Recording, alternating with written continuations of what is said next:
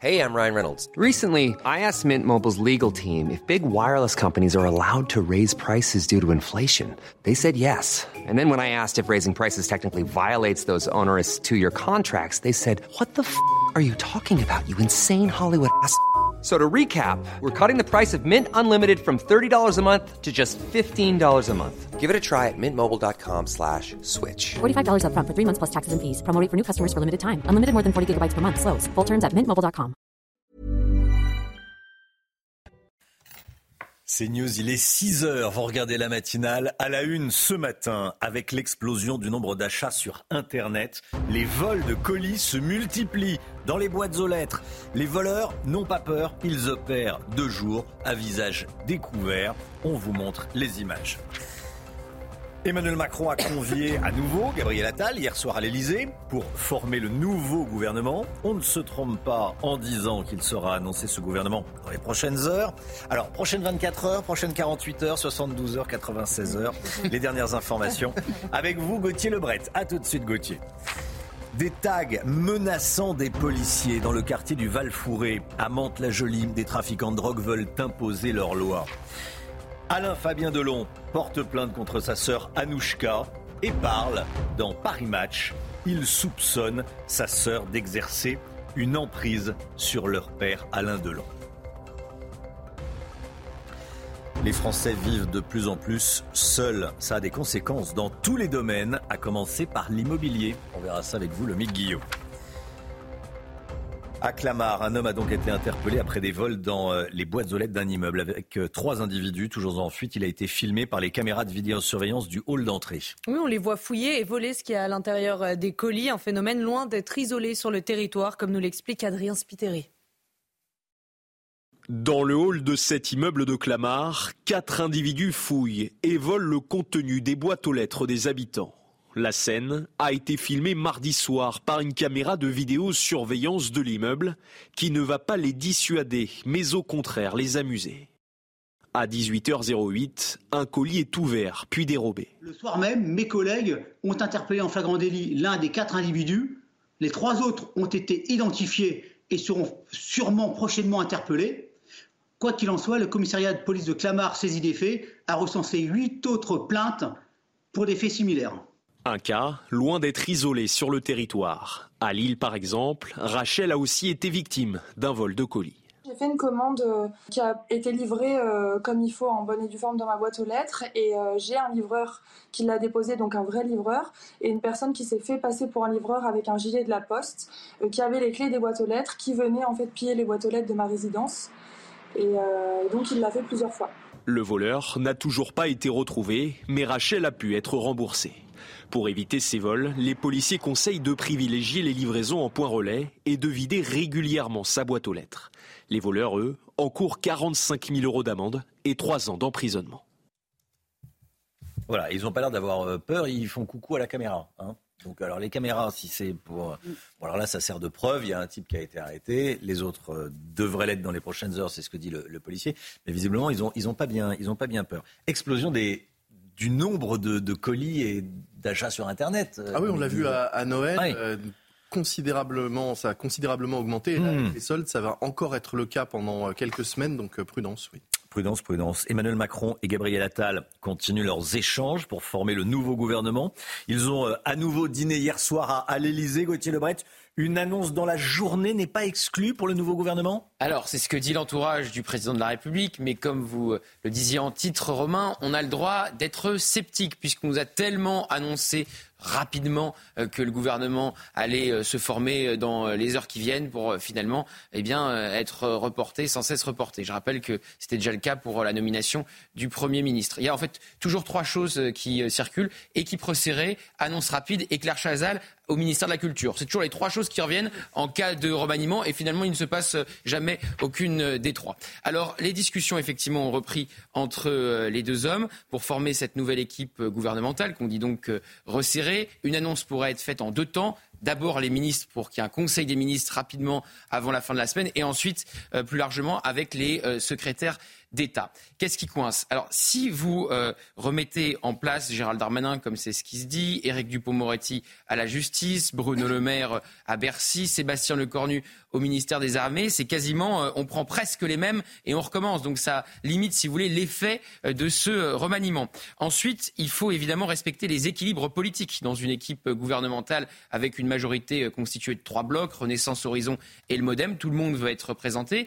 Et Emmanuel Macron vient de limoger Elisabeth Borne, qui était la deuxième femme à être première, ministre dans l'histoire de la Ve République. Il veut aussi se séparer de Catherine Colonna, ministre des Affaires étrangères. Donc on me disait euh, dans les ministères, il y aura quasiment plus de femmes dans le top 10 des ministres les plus importants. Donc il faut faire aussi entrer des femmes pour respecter euh, la parité. C'est important. Donc c'est pour ça aussi que le nom de Christine Lagarde a circulé pour euh, le Quai d'Orsay, mmh. mais visiblement elle aurait refusé. Merci beaucoup Gauthier. Il y a le nom d'une autre personnalité politique euh, qui circule, Marie-Hélène Toraval. Alors elle est la maire de Romans-sur-Isère, inconnue du grand public jusqu'à il y a encore quelques semaines. Elle a marqué par son courage et ses prises de position suite au meurtre de Thomas à Crépole. elle était l'invitée de Punchline hier euh, sur CNews et vous allez voir que l'intéressé n'a pas fermé la porte et ne serait pas contre s'installer place Beauvau. Écoutez. Si on me propose de rentrer au gouvernement, je veux dire, rentrer au gouvernement, ce n'est pas une fin en soi. mais pour y faire quoi? Donc, euh, ce sera ma question. Mais quel poste vous intéresserait? Je pense que depuis plusieurs semaines, euh, on est en mesure euh, de considérer les sujets sur lesquels je suis intéressée, hein, sur lesquels aussi je me suis impliquée euh, sur ma ville. Je rappelle que j'ai une ville euh, dans laquelle euh, j'ai fait de la sécurité une priorité lorsque j'ai pris mon mandat en 2014, et j'en ai fait même une priorité, sachant que j'avais une situation financière que j'ai assainie depuis, mais qui à l'époque a été vraiment mon cheval de bataille. Donc si Gabriel Attal cherche une femme à poigne pour le ministère de l'Intérieur, il peut vous passer un coup de fil. Il peut m'appeler. Il peut toujours vous appeler. Bon, écoutez, le, le, message est passé, il est clair. Hein. Visiblement, Gérald Darmanin, même s'il a quelque part un peu frondé le nouveau Premier ministre en s'opposant à sa nomination en coulisses, devrait rester place Beauvau.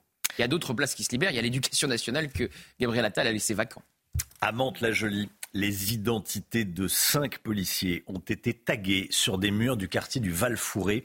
Dans la cage d'escalier d'un immeuble au troisième étage, on peut lire leur nom et prénom. C'est menaçant, évidemment, c'est une menace. Alors vous allez voir les images, on a volontairement euh, euh, flouté leur nom pour des questions de sécurité euh, évidentes. Et selon Julien Chénardi du syndicat de police Alliance, ces tags sont une technique d'intimidation. Écoutez.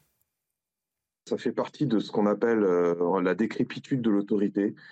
Aujourd'hui, on a un manque d'autorité dans ce pays. Euh, c'est clair, euh, c'est net, euh, ça fait partie bah, de tout ce que l'on voit habituellement, c'est-à-dire les violences contre mes collègues, les outrages, les rébellions, et puis cette volonté de vouloir les intimider. Donc les intimider en mettant leur nom euh, sur, en taguant leur nom sur des cages d'escalier dans des sites sensibles où mes collègues interviennent. C'est une manière un petit peu, euh, si vous voulez, d'entrer, de, d'entrer euh, pas dans leur intimité, mais de leur mettre un peu la pression en leur disant on sait ton nom, on connaît ton prénom et parfois même on sait où tu habites. Et donc, si jamais tu nous embêtes trop ou si tu nous enquiquines trop, eh ben, ce qu'on va faire, c'est que nous, on va aller chez toi. Voilà, bon. c'est évidemment scandaleux. les policiers sont inquiet quand il voit ça, parce que ça, doit inquiéter, ça ne doit pas exister et ça doit être sévèrement sanctionné, bien sûr, c'est pour ça qu'on en parle. Israël n'a pas l'intention d'occuper Gaza une fois la guerre contre le Hamas terminée, ni l'intention de déplacer la, population palestinienne, Chana. C'est ce qu'a dit Benjamin Netanyahou dans une allocation, allocution euh, télévisée adressée à la population israélienne. Il réaffirme que euh, l'unique but de Tsahal est d'éradiquer l'organisation terroriste et de libérer les 132 otages toujours détenus dans l'enclave palestinienne. Et ce qui s'est passé le 7 octobre dernier, l'attaque terroriste du Hamas sur Israël pourrait se reproduire. C'est ce qu'affirme Serge Klarsfeld, fondateur avec sa femme Beate de l'association des filles et des fils et filles de, de, déportés juifs de France. Le couple juif est célèbre pour sa défense de la reconnaissance de la mémoire de la Shoah. Ils sont actuellement en Israël pour témoigner leur solidarité au peuple israélien et nos journalistes sur place ont pu le rencontrer. Écoutez. Nous avons vécu à peu près comme euh, l'ont vécu les Juifs de l'époque des pogroms et comme nous l'avons vécu enfant, c'était l'extermination du peuple juif. Et Gaza, ce qui s'est passé à Gaza, ça s'est passé pour quelques milliers de personnes et ça s'est passé pour quelques 9 millions de personnes en, Europe, dont 6 millions ont péri. Donc, des tragédies qui frappent le peuple juif, eh bien, nous sommes conscients que si ça vient d'arriver pour quelques milliers de personnes, ça peut se renouveler pour tout l'État d'Israël. C'est une guerre existentielle. Voilà, Serge Klarsfeld ce matin dans la matinale de, de CNews. Les suites de la guerre au sein de la fratrie Delon. Alain Fabien, le dernier fils d'Alain Delon, prend la parole dans Paris Match qui sort aujourd'hui. Regardez, voici la, une euh, avec euh, Alain Delon qui, fait la une de, Paris Match. Alain Delon, le, crépuscule, c'est le titre choisi par Match. Alain Fabien dit avoir porté plainte contre sa sœur Anouchka, notamment euh, pour abus de faiblesse sur personnes vulnérables. Alors qu'est-ce qu'il dit très concrètement? On voit ça avec Mathieu Devez.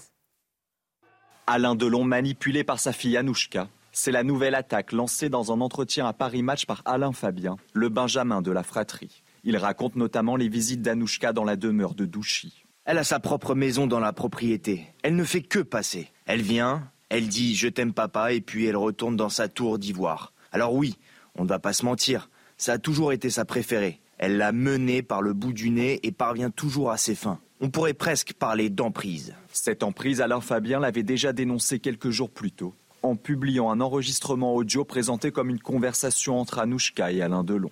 Un débile, toi. Ah ouais, une conne. Une fille qui manipule, qui manipule son père.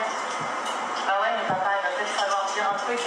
Parce que là, tu, le piège, il va se refermer sur toi, là. Quelques heures plus tôt, sur TF1, elle avait fustigé les interventions médiatiques de son grand frère Anthony, qui l'accuse de cacher la vérité sur la santé de leur père. Si vous voulez, mon père, on l'a récupéré dans un état euh, physique, psychologique, de délabrement, de, Il était très touché. Dans l'entretien accordé à Paris Match, Alain Fabien confirme l'affaiblissement de l'acteur. Je suis obligé de me mettre sur un genou et d'approcher mon oreille de sa bouche. Et parfois de le faire répéter trois, quatre, cinq fois, après avoir éteint le chauffage qui fait du bruit pour l'entendre et le comprendre. Côté judiciaire, Alain Fabien a déposé plainte contre Anouchka pour abus de faiblesse au préjudice de leur père c'est triste. Euh, ça doit attrister euh, Alain Delon quand il, euh, voilà, quand il y pense, quand il comprend ce qui se passe, quand voir ses enfants se déchirer, c'est, je trouve ça extrêmement triste. Tiens, qui veut réagir? On a-t-il seulement conscience que ces enfants se déchirent? C'est tout le débat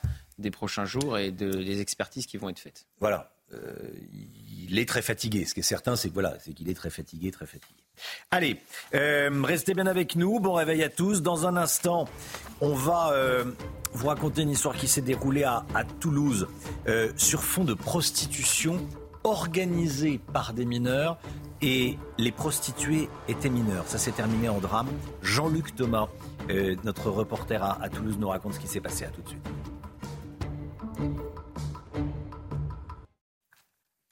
C'est News, il est 6h15. Tout ce qu'il faut savoir dans l'actualité ce matin avec Chana Lousteau. Le pouvoir d'achat est la préoccupation numéro un des Français. C'est ce que révèle notre dernier sondage CSA pour CNews Europe 1 et le JDD qu'on vous révèle en exclusivité ce matin dans la matinale. 44% des sondés le placent effectivement en première place devant la santé, l'insécurité et l'immigration. Les prix de l'électricité vont flamber à cause des taxes. Bruno Le Maire avait annoncé une hausse de 10%, ça sera bien le cas, et ce, alors que les tarifs sur les marchés mondiaux se sont stabilisés depuis plusieurs mois. La facture devrait bondir dès le 1er février prochain. Il faudra prévoir une hausse de 130 euros par an en moyenne pour les particuliers. Et puis un enseignant agressé dans un collège à Pégomas dans les Alpes-Maritimes. Ce professeur de technologie a été frappé au ventre par un élève alors qu'il lui demandait d'arrêter de perturber son cours. La victime a porté plainte. L'élève qui sera présenté en conseil de discipline risque une exclusion définitive. Il a été placé en garde à vue et sera déféré aujourd'hui devant un juge des enfants.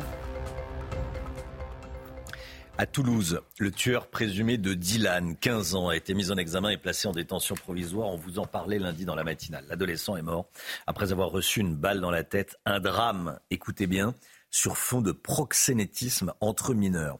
Deux autres personnes ont été mises en examen. Il s'agit pour la plupart d'individus isolés, connus de la justice pour des faits de, délinquance. Les six autres gardes à vue ont été levés. Jean-Luc Thomas, reportage CNews.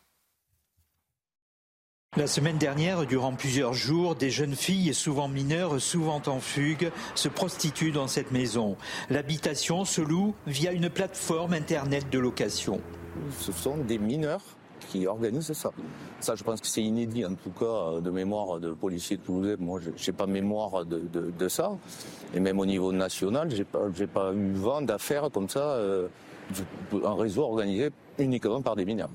Cela ne surprend pas cette maman. En 2019, sa fille de 15 ans vit une histoire similaire. Aujourd'hui, via les réseaux sociaux, tout est plus simple. Les passes se succèdent, l'appât du gain, l'argent facile attirent des mineurs.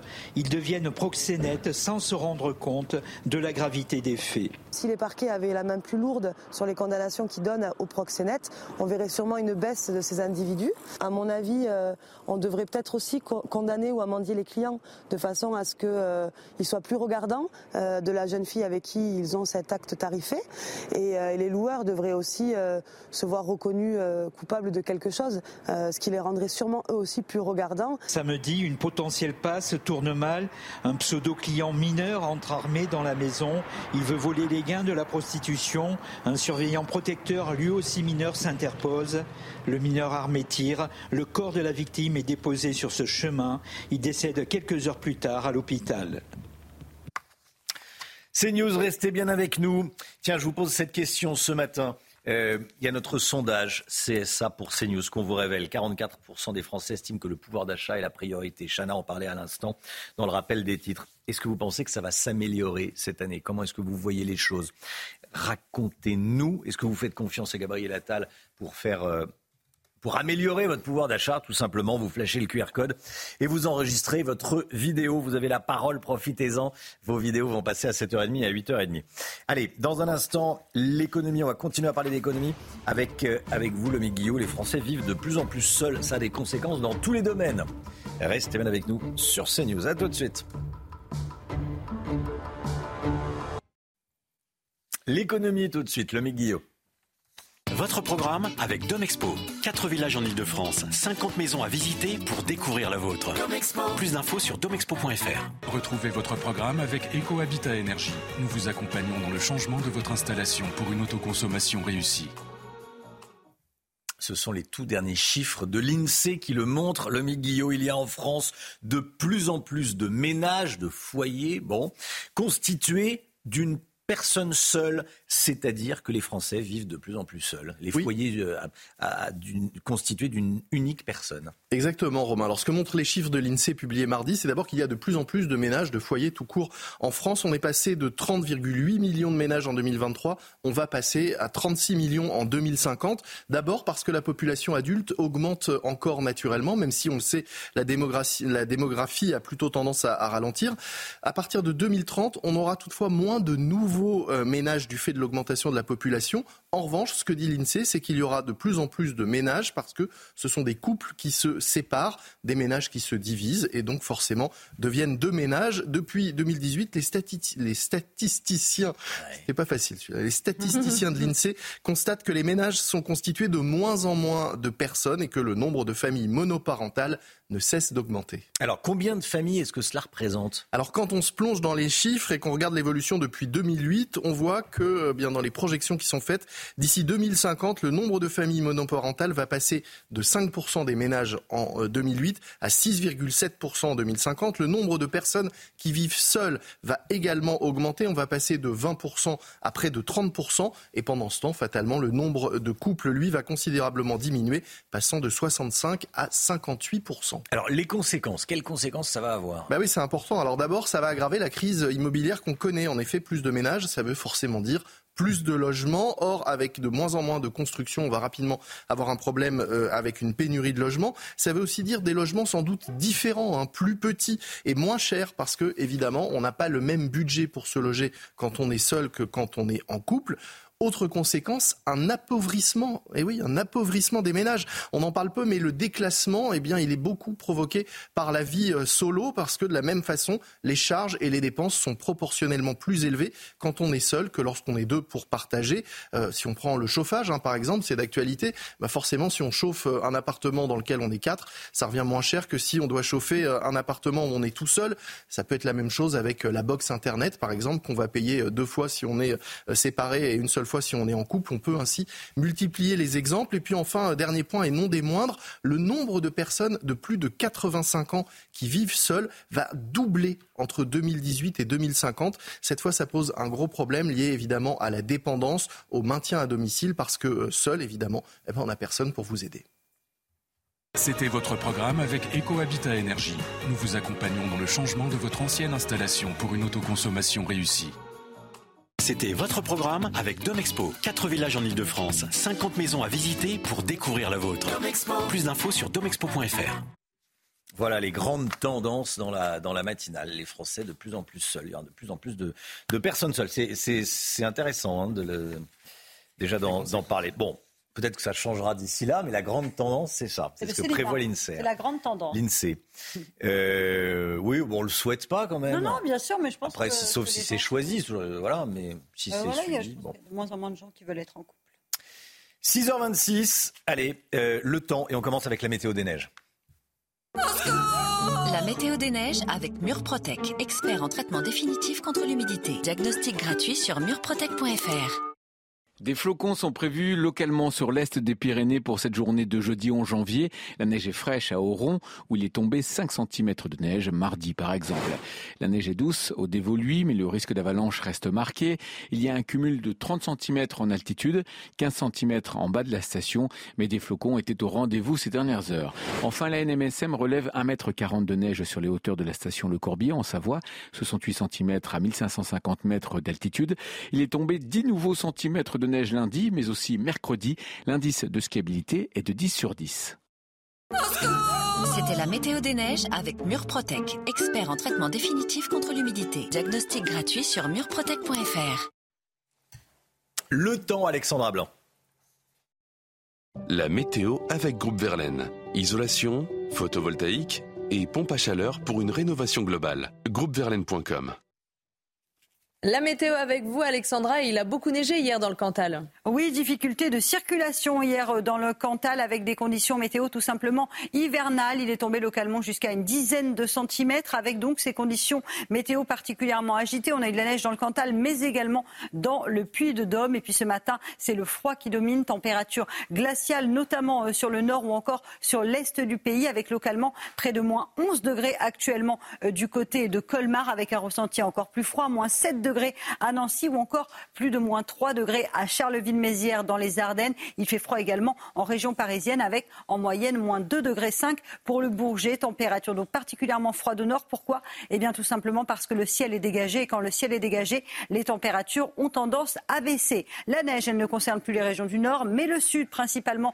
entre l'Aveyron, le Tarn ou encore la Haute-Garonne où l'on attend localement quelques flocons de neige ce matin. Pas beaucoup, hein, 2 à 3 cm, mais quelques flocons de neige neige attendue donc sur le sud-ouest du pays en allant du côté de l'Aude ou encore de l'Hérault où l'on retrouve de la pluie euh, ce matin. De la pluie, des pluies localement verglaçantes actuellement entre le Poitou et le Périgord. Attention, les routes sont également bien glissantes avec du verglas entre le centre et le nord-est. Et puis, je vous le disais, quelques flocons attendus ce matin entre la région euh, toulousaine et le golfe du Lion. Dans l'après-midi, du soleil sur le nord, ciel parfaitement dégagé. Toujours quelques flocons dans le sud, de la neige également en montagne sur les Pyrénées. Maintien du Mistral et de la Tramontane. Côté températures, ça reste glacial ce matin euh, par endroits, notamment sur le nord-est. Il fait froid également euh, du côté de Clermont-Ferrand avec moins 2 degrés. dans l'après-midi, les températures remontent légèrement au nord de la Loire grâce à l'ensoleillement avec 4 degrés en moyenne du côté de Reims, 3 degrés à Lille, 2 degrés à Paris, contre localement jusqu'à 15 degrés à Nice où le soleil sera de nouveau au rendez-vous.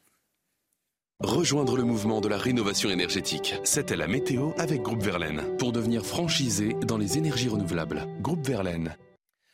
CNews, il est 6h30. Merci d'être avec nous. Merci d'avoir choisi CNews pour démarrer cette journée. C'est un des sujets qui irrite le plus les Français. Le fait que certains ont choisi de vivre des aides sociales alors que d'autres se lèvent tôt et travaillent et payent des impôts. Sur les réseaux sociaux, des influenceurs tiennent des discours scandaleux. 44% des Français mettent les difficultés de pouvoir d'achat en tête de leurs préoccupations. C'est ce qui ressort de notre sondage CSA pour CNews que l'on vous dévoile ce matin et que l'on va vous détailler dans un instant. Gabriel Attal a effectué son deuxième déplacement. Hier, après-midi, c'était en compagnie de Gérald Darmanin. Alors on pourrait croire que les deux hommes s'entendent bien, mais sur les images de ce déplacement, Gérald Darmanin n'a a l'air très heureux d'être là, nous dira Gauthier Lebret, élite politique, 6h50. Vous avez l'air vous heureux d'être là. Oui, bah oui, très heureux d'être à vos côtés, Romain. Ces maires qui n'en peuvent plus et qui jettent l'éponge. On entendra le témoignage bouleversant d'une édile du Morbihan qui démissionne après avoir subi de nombreuses menaces. On ne pourra plus rouler à, plus de 50 km/h sur le périphérique parisien à partir de cet automne.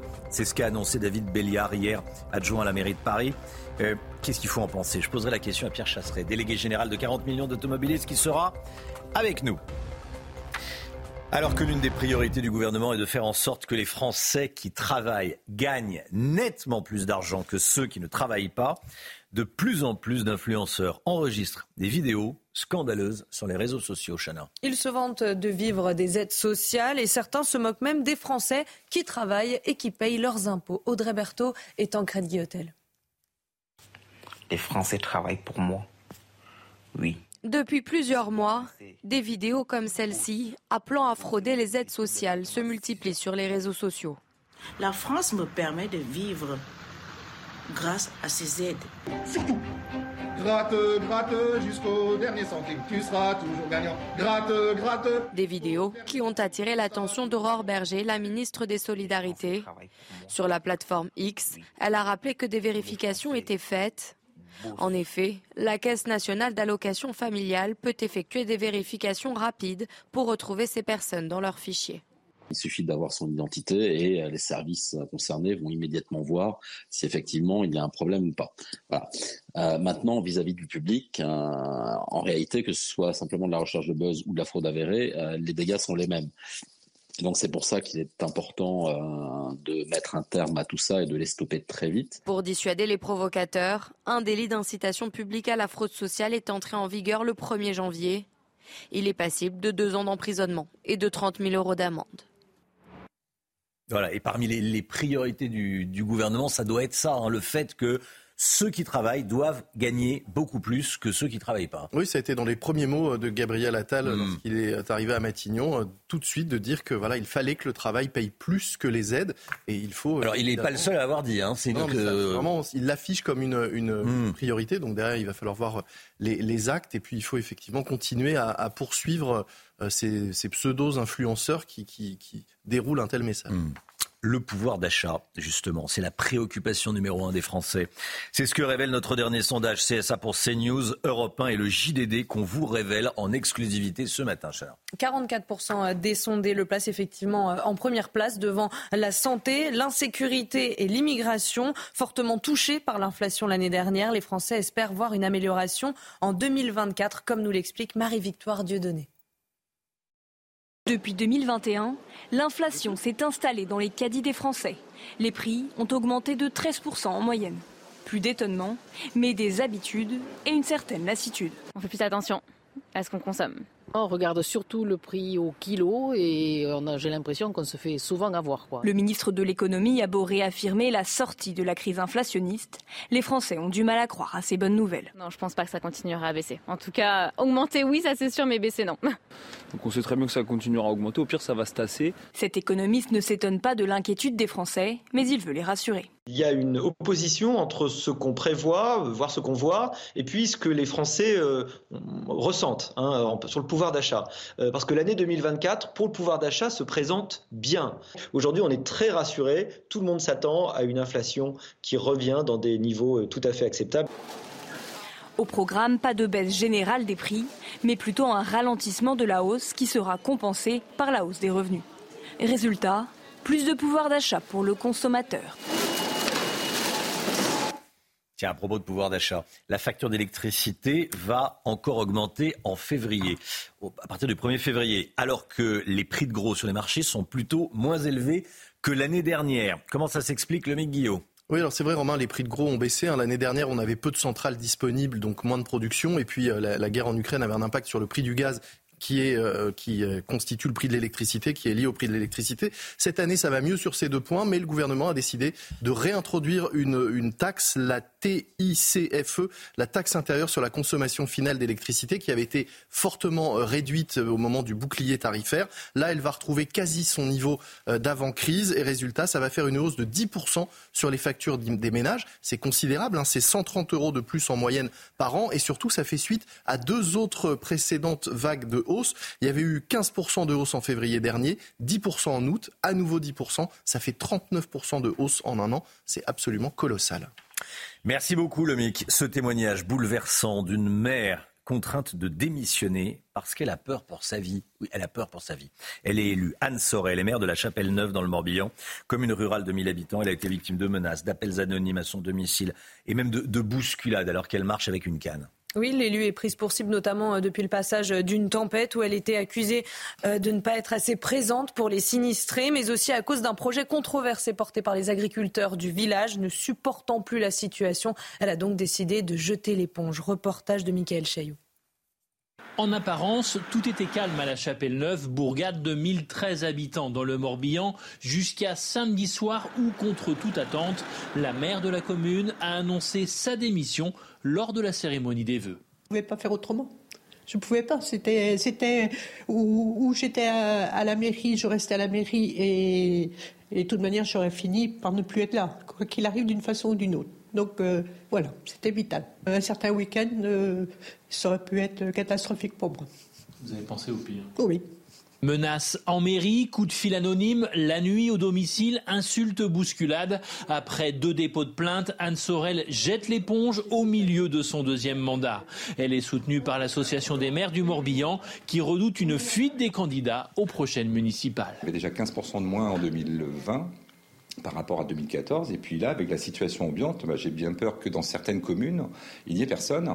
On est des, élus de proximité, on n'est pas là pour ramasser des, flèches, des, cartouches. En revenant de réunion, par exemple, quand il n'y avait pas de lumière, j'étais, quand je rentrais chez moi, j'avais très peur. J'avais peur de ramasser un coup. J'avais peur, le matin, je regardais si mes pneus n'étaient pas crevés. Ça en était là. Donc, euh, c'est là où je dis, c'était, c'était vital pour moi d'arrêter, quoi. La démission d'Anne Sorel sera effective le 12 avril prochain. Dans le Finistère, un maire a lui aussi annoncé qu'il jetait l'éponge lors de la cérémonie des vœux. Voilà, c'est bien triste euh, parce que cette dame euh, euh, s'est engagée en politique. Elle rend des services, elle est maire, elle est élue, elle mérite, elle mérite le respect, elle mérite la sécurité, doit pouvoir rentrer chez elle sans se dire, sans regarder dans son dos, c'est scandaleux. Elle, est, elle est en larmes. Gauthier. Si plus personne ne veut se présenter Alors ça, euh, aux prochaines municipales et s'il y a un maire sur deux qui pense déjà ne pas se représenter hmm. aux prochaines municipales, peu importe la raison, c'est insupportable à chaque fois, effectivement. On se souvient évidemment du, maire de Saint-Brévin qui avait euh, démissionné après l'incendie euh, de sa maison.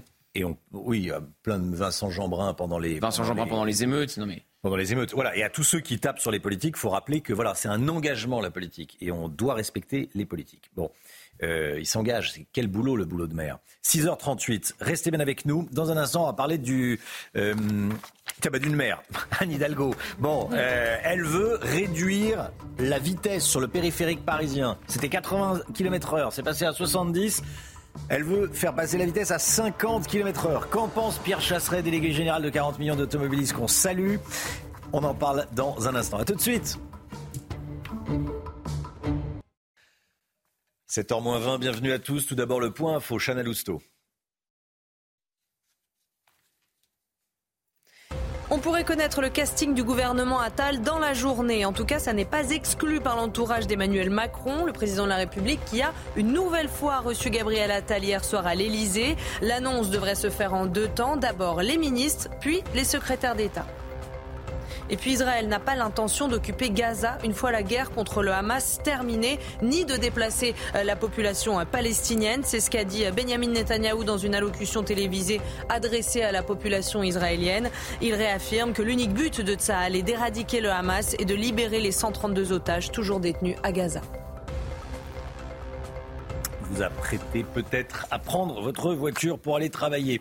Tiens, si vous circulez en, en Ile-de-France, sachez que la maire de Paris persiste et signe lors de ses vœux. Elle a euh, confirmé qu'elle voulait réduire la vitesse sur le périphérique parisien qui a déjà été euh, réduite, hein, cette vitesse. Elle est passée de 80 à 70 et maintenant 50 km heure. Pierre Chasseret avec nous. Ça va Pierre, délégué général de 40 millions d'automobilistes. Merci d'être avec nous. Ça fait plaisir de vous avoir dans la matinale. Euh, Qu'est-ce que vous en pensez? J'ai une petite idée, mais je vous pose la question. Bon, déjà, j'ai un scoop, c'est que j'ai pas été invité du tout à la cérémonie des vœux d'Anne Hidalgo. Ça, c'est C'était la première évidence. Ensuite, pour ce qui est du boulevard périphérique, c'est catastrophique parce que, évidemment, en journée, il faut savoir que les vitesses sur le boulevard périphérique sont largement inférieures à 50 km heure certes en vitesse moyenne. Mais si demain, on met une vitesse maximale autorisée à 50 km heure, qu'est-ce qui va se passer? Eh bien, ça va être l'année du radar. C'est-à-dire que les quelques fois où vous pouvez rouler un tout petit peu au-dessus, vous serez considéré comme un délinquant de la route qui va devoir payer. Et je rappelle quand même qu'un petit kilomètre heure de trop, lorsque la vitesse est à 50 km heure, c'est plus une amende à 68 euros. C'est une mmh. amende à 135 euros. Donc, ça va tout changer pour les radars du boulevard périphérique. L'argument de la mairie consiste à dire que ça polluera moins. Euh, c'est vrai déjà qu'on pollue moins à 50 km h qu'à 70 Aïe aïe aïe, Madame Hidalgo, encore une énorme erreur. La courbe des émissions polluantes, malheureusement, ne va pas du tout dans le sens de ce qu'annonce la ville de Paris. Il faut hmm. comprendre que la courbe des émissions polluantes, elle fait un U. C'est-à-dire que plus vous roulez doucement et plus vous polluez. Ensuite, ça baisse, ça baisse, ça baisse jusqu'à environ 80 km heure, puis la courbe remonte à nouveau doucement jusqu'à, on va dire, 130 km heure, les vitesses maximales autorisées en France. Bref, le moment où l'on pollue le moins, c'est lorsque l'on roule entre 70 et 90 km heure. Alors, autant que sur le boulevard périphérique, on en est très loin. Et donc, forcément, sur la pollution, ça n'apportera strictement rien, voire pire, pour la nuit, ça polluera plus. Oui. La mairie de Paris semble croire que les gens qui prennent leur voiture le matin pour aller travailler le font pour leur plaisir. Euh, c'est pas un plaisir que de prendre sa voiture. Ceux qui, ceux qui la prennent euh, préféreraient éviter. D'ailleurs, accessoirement, ça coûte cher. Qui, sont les automobilistes du, périphérique? Sont des travailleurs Sont des franciliens Sont pas des, des privilégiés hein? Alors, ce qui est incroyable chez Madame Hidalgo, c'est que elle a ce talent d'être mauvais plombier. Il faut comprendre qu'avec la mécanique des fluides, normalement, si vous avez des vitesses qui sont constantes, eh bien, c'est la mécanique des fluides. En fait, ça coule bien dans le tuyau. Le problème avec Madame Hidalgo, c'est qu'on a de moins en moins d'automobilistes qui roulent en voiture. On avait 1 300 000 déplacements sur le boulevard périphérique il y a une quinzaine d'années. On a aujourd'hui 1 100 000 déplacements. C'est une baisse d'environ 15 du nombre mmh. d'utilisateurs du périph. Par contre, le problème, c'est qu'il y a toujours plus de bouchons. Donc on a des habitants d'Île-de-France majoritairement touchés avec ce rempart, ce mur de Paris euh, qui est le boulevard périphérique, dans lequel on a l'impression que si vous n'êtes pas de Paris, on ne veut pas de vous. Alors le vélo, c'est rigolo, mais quand vous habitez Vélizy, Villacoublay, et qu'il faut aller au travail, bon, c'est bon, ça descend à 10%. Mais quand il faut rentrer du boulot, ça monte à 10%. Et là, objectivement, euh, à moins de quelques tours de France, je vois pas comment on rentre chez soi. Oui. Bon, et, oui, euh, vous parlez du vélo, là, oui, oui, le vélo qui peut pas remplacer la voiture dans tous les cas, bien sûr. Et puis je le dis, je le répète, on ne prend pas sa voiture pour le plaisir, on ne fait pas des tours de périphérique pour le plaisir. Donc ce qui, il faut, faut faciliter la, vie des gens, il ne faut pas l'embêter euh, pour rester poli. Euh, il y a de plus en plus de voitures électriques, Pierre Chasseret. Alors il y en a de plus en plus, mais il s'est passé quelque chose de fort intéressant en Allemagne au mois de décembre romain l'Allemagne a arrêté au mois de décembre toutes les subventions d'État aux motorisations électriques. Le bilan, c'est que sur le mois de décembre en Allemagne, les ventes de véhicules électriques se sont effondrées de 58%. En fait, ce qui se passe, c'est que la voiture électrique, c'est une super solution pour beaucoup d'usagers. Solution encore un petit peu trop chère. Et ce qui fait qu'aujourd'hui, l'État essaie de de limiter l'impression que le véhicule électrique est cher, c'est qu'on met un très fort malus à ceux qui continuent à acheter de l'essence ou du diesel et un très fort bonus à ceux qui achètent de l'électrique. La réalité, c'est que aujourd'hui, l'électrique ne peut pas remplacer les véhicules thermiques pour tout. C'est trop cher, il faut comprendre. C'est comme ça, à la production, avant l'application du bonus ou du malus, la voiture électrique, c'est entre 50 et 60 plus cher qu'une motorisation traditionnelle. Merci beaucoup Pierre Chasseret. Merci d'avoir été avec nous ce matin dans la, dans la matinale de CNews. Très bonne journée à vous. Tiens, à propos de voitures, euh, le Miguel, il y a un chiffre qui nous a marqué ce matin. Les, les Parisiens, pour tous ceux qui habitent pas Paris, euh, ils vont se dire on a, on a de la chance de ne pas habiter Paris. Tiens, les Parisiens ont passé cinq jours dans les bouchons l'année dernière. Cinq jours. Oui, cinq jours complets. Hein c'est-à-dire 120 heures. 120 heures coincées dans les bouchons en un an. C'est à augmenter de 11 heures en un an. Il faut en moyenne à Paris 26 minutes pour parcourir, pour parcourir 10 km. Quand on regarde les autres villes euh, les plus embouteillées de France, Paris est évidemment loin devant. Derrière, c'est Bordeaux, 111 heures quand même. Puis ensuite, on descend à 89 heures pour, euh, pour Lyon. Bon courage si vous apprêtez à prendre la voiture. Voilà, l'enfer parisien. Merci beaucoup. Merci, euh, merci Lomic.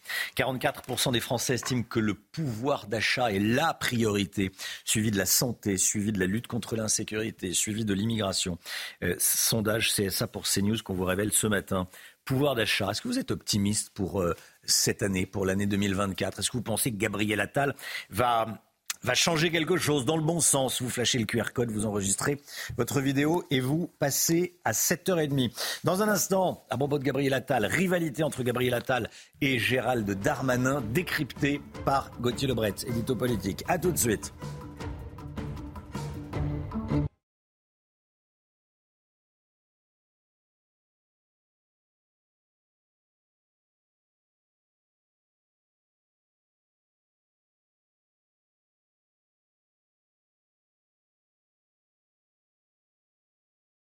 De l'Intérieur oui, deuxième jour euh, à Matignon et deuxième déplacement pour euh, Gabriel Attal.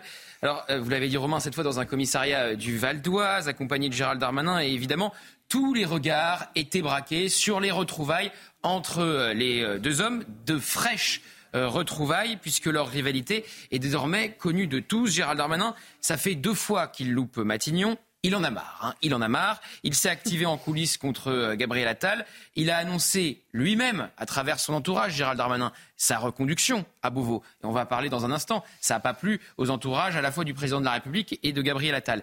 Il a fait un tweet absolument lapidaire, une seule phrase pour euh, féliciter euh, le nouveau Premier ministre. Il ne pouvait pas mettre moins de mots euh, dans ce tweet. Et puis, il a fait une déclaration face caméra, quelques heures après seulement la nomination de Gabriel Attal, dans laquelle il dit Je viens d'une province, d'une famille populaire, comprenez, contrairement au nouveau Premier ministre. Et dans cette famille, on aime bien terminer ce qu'on fait.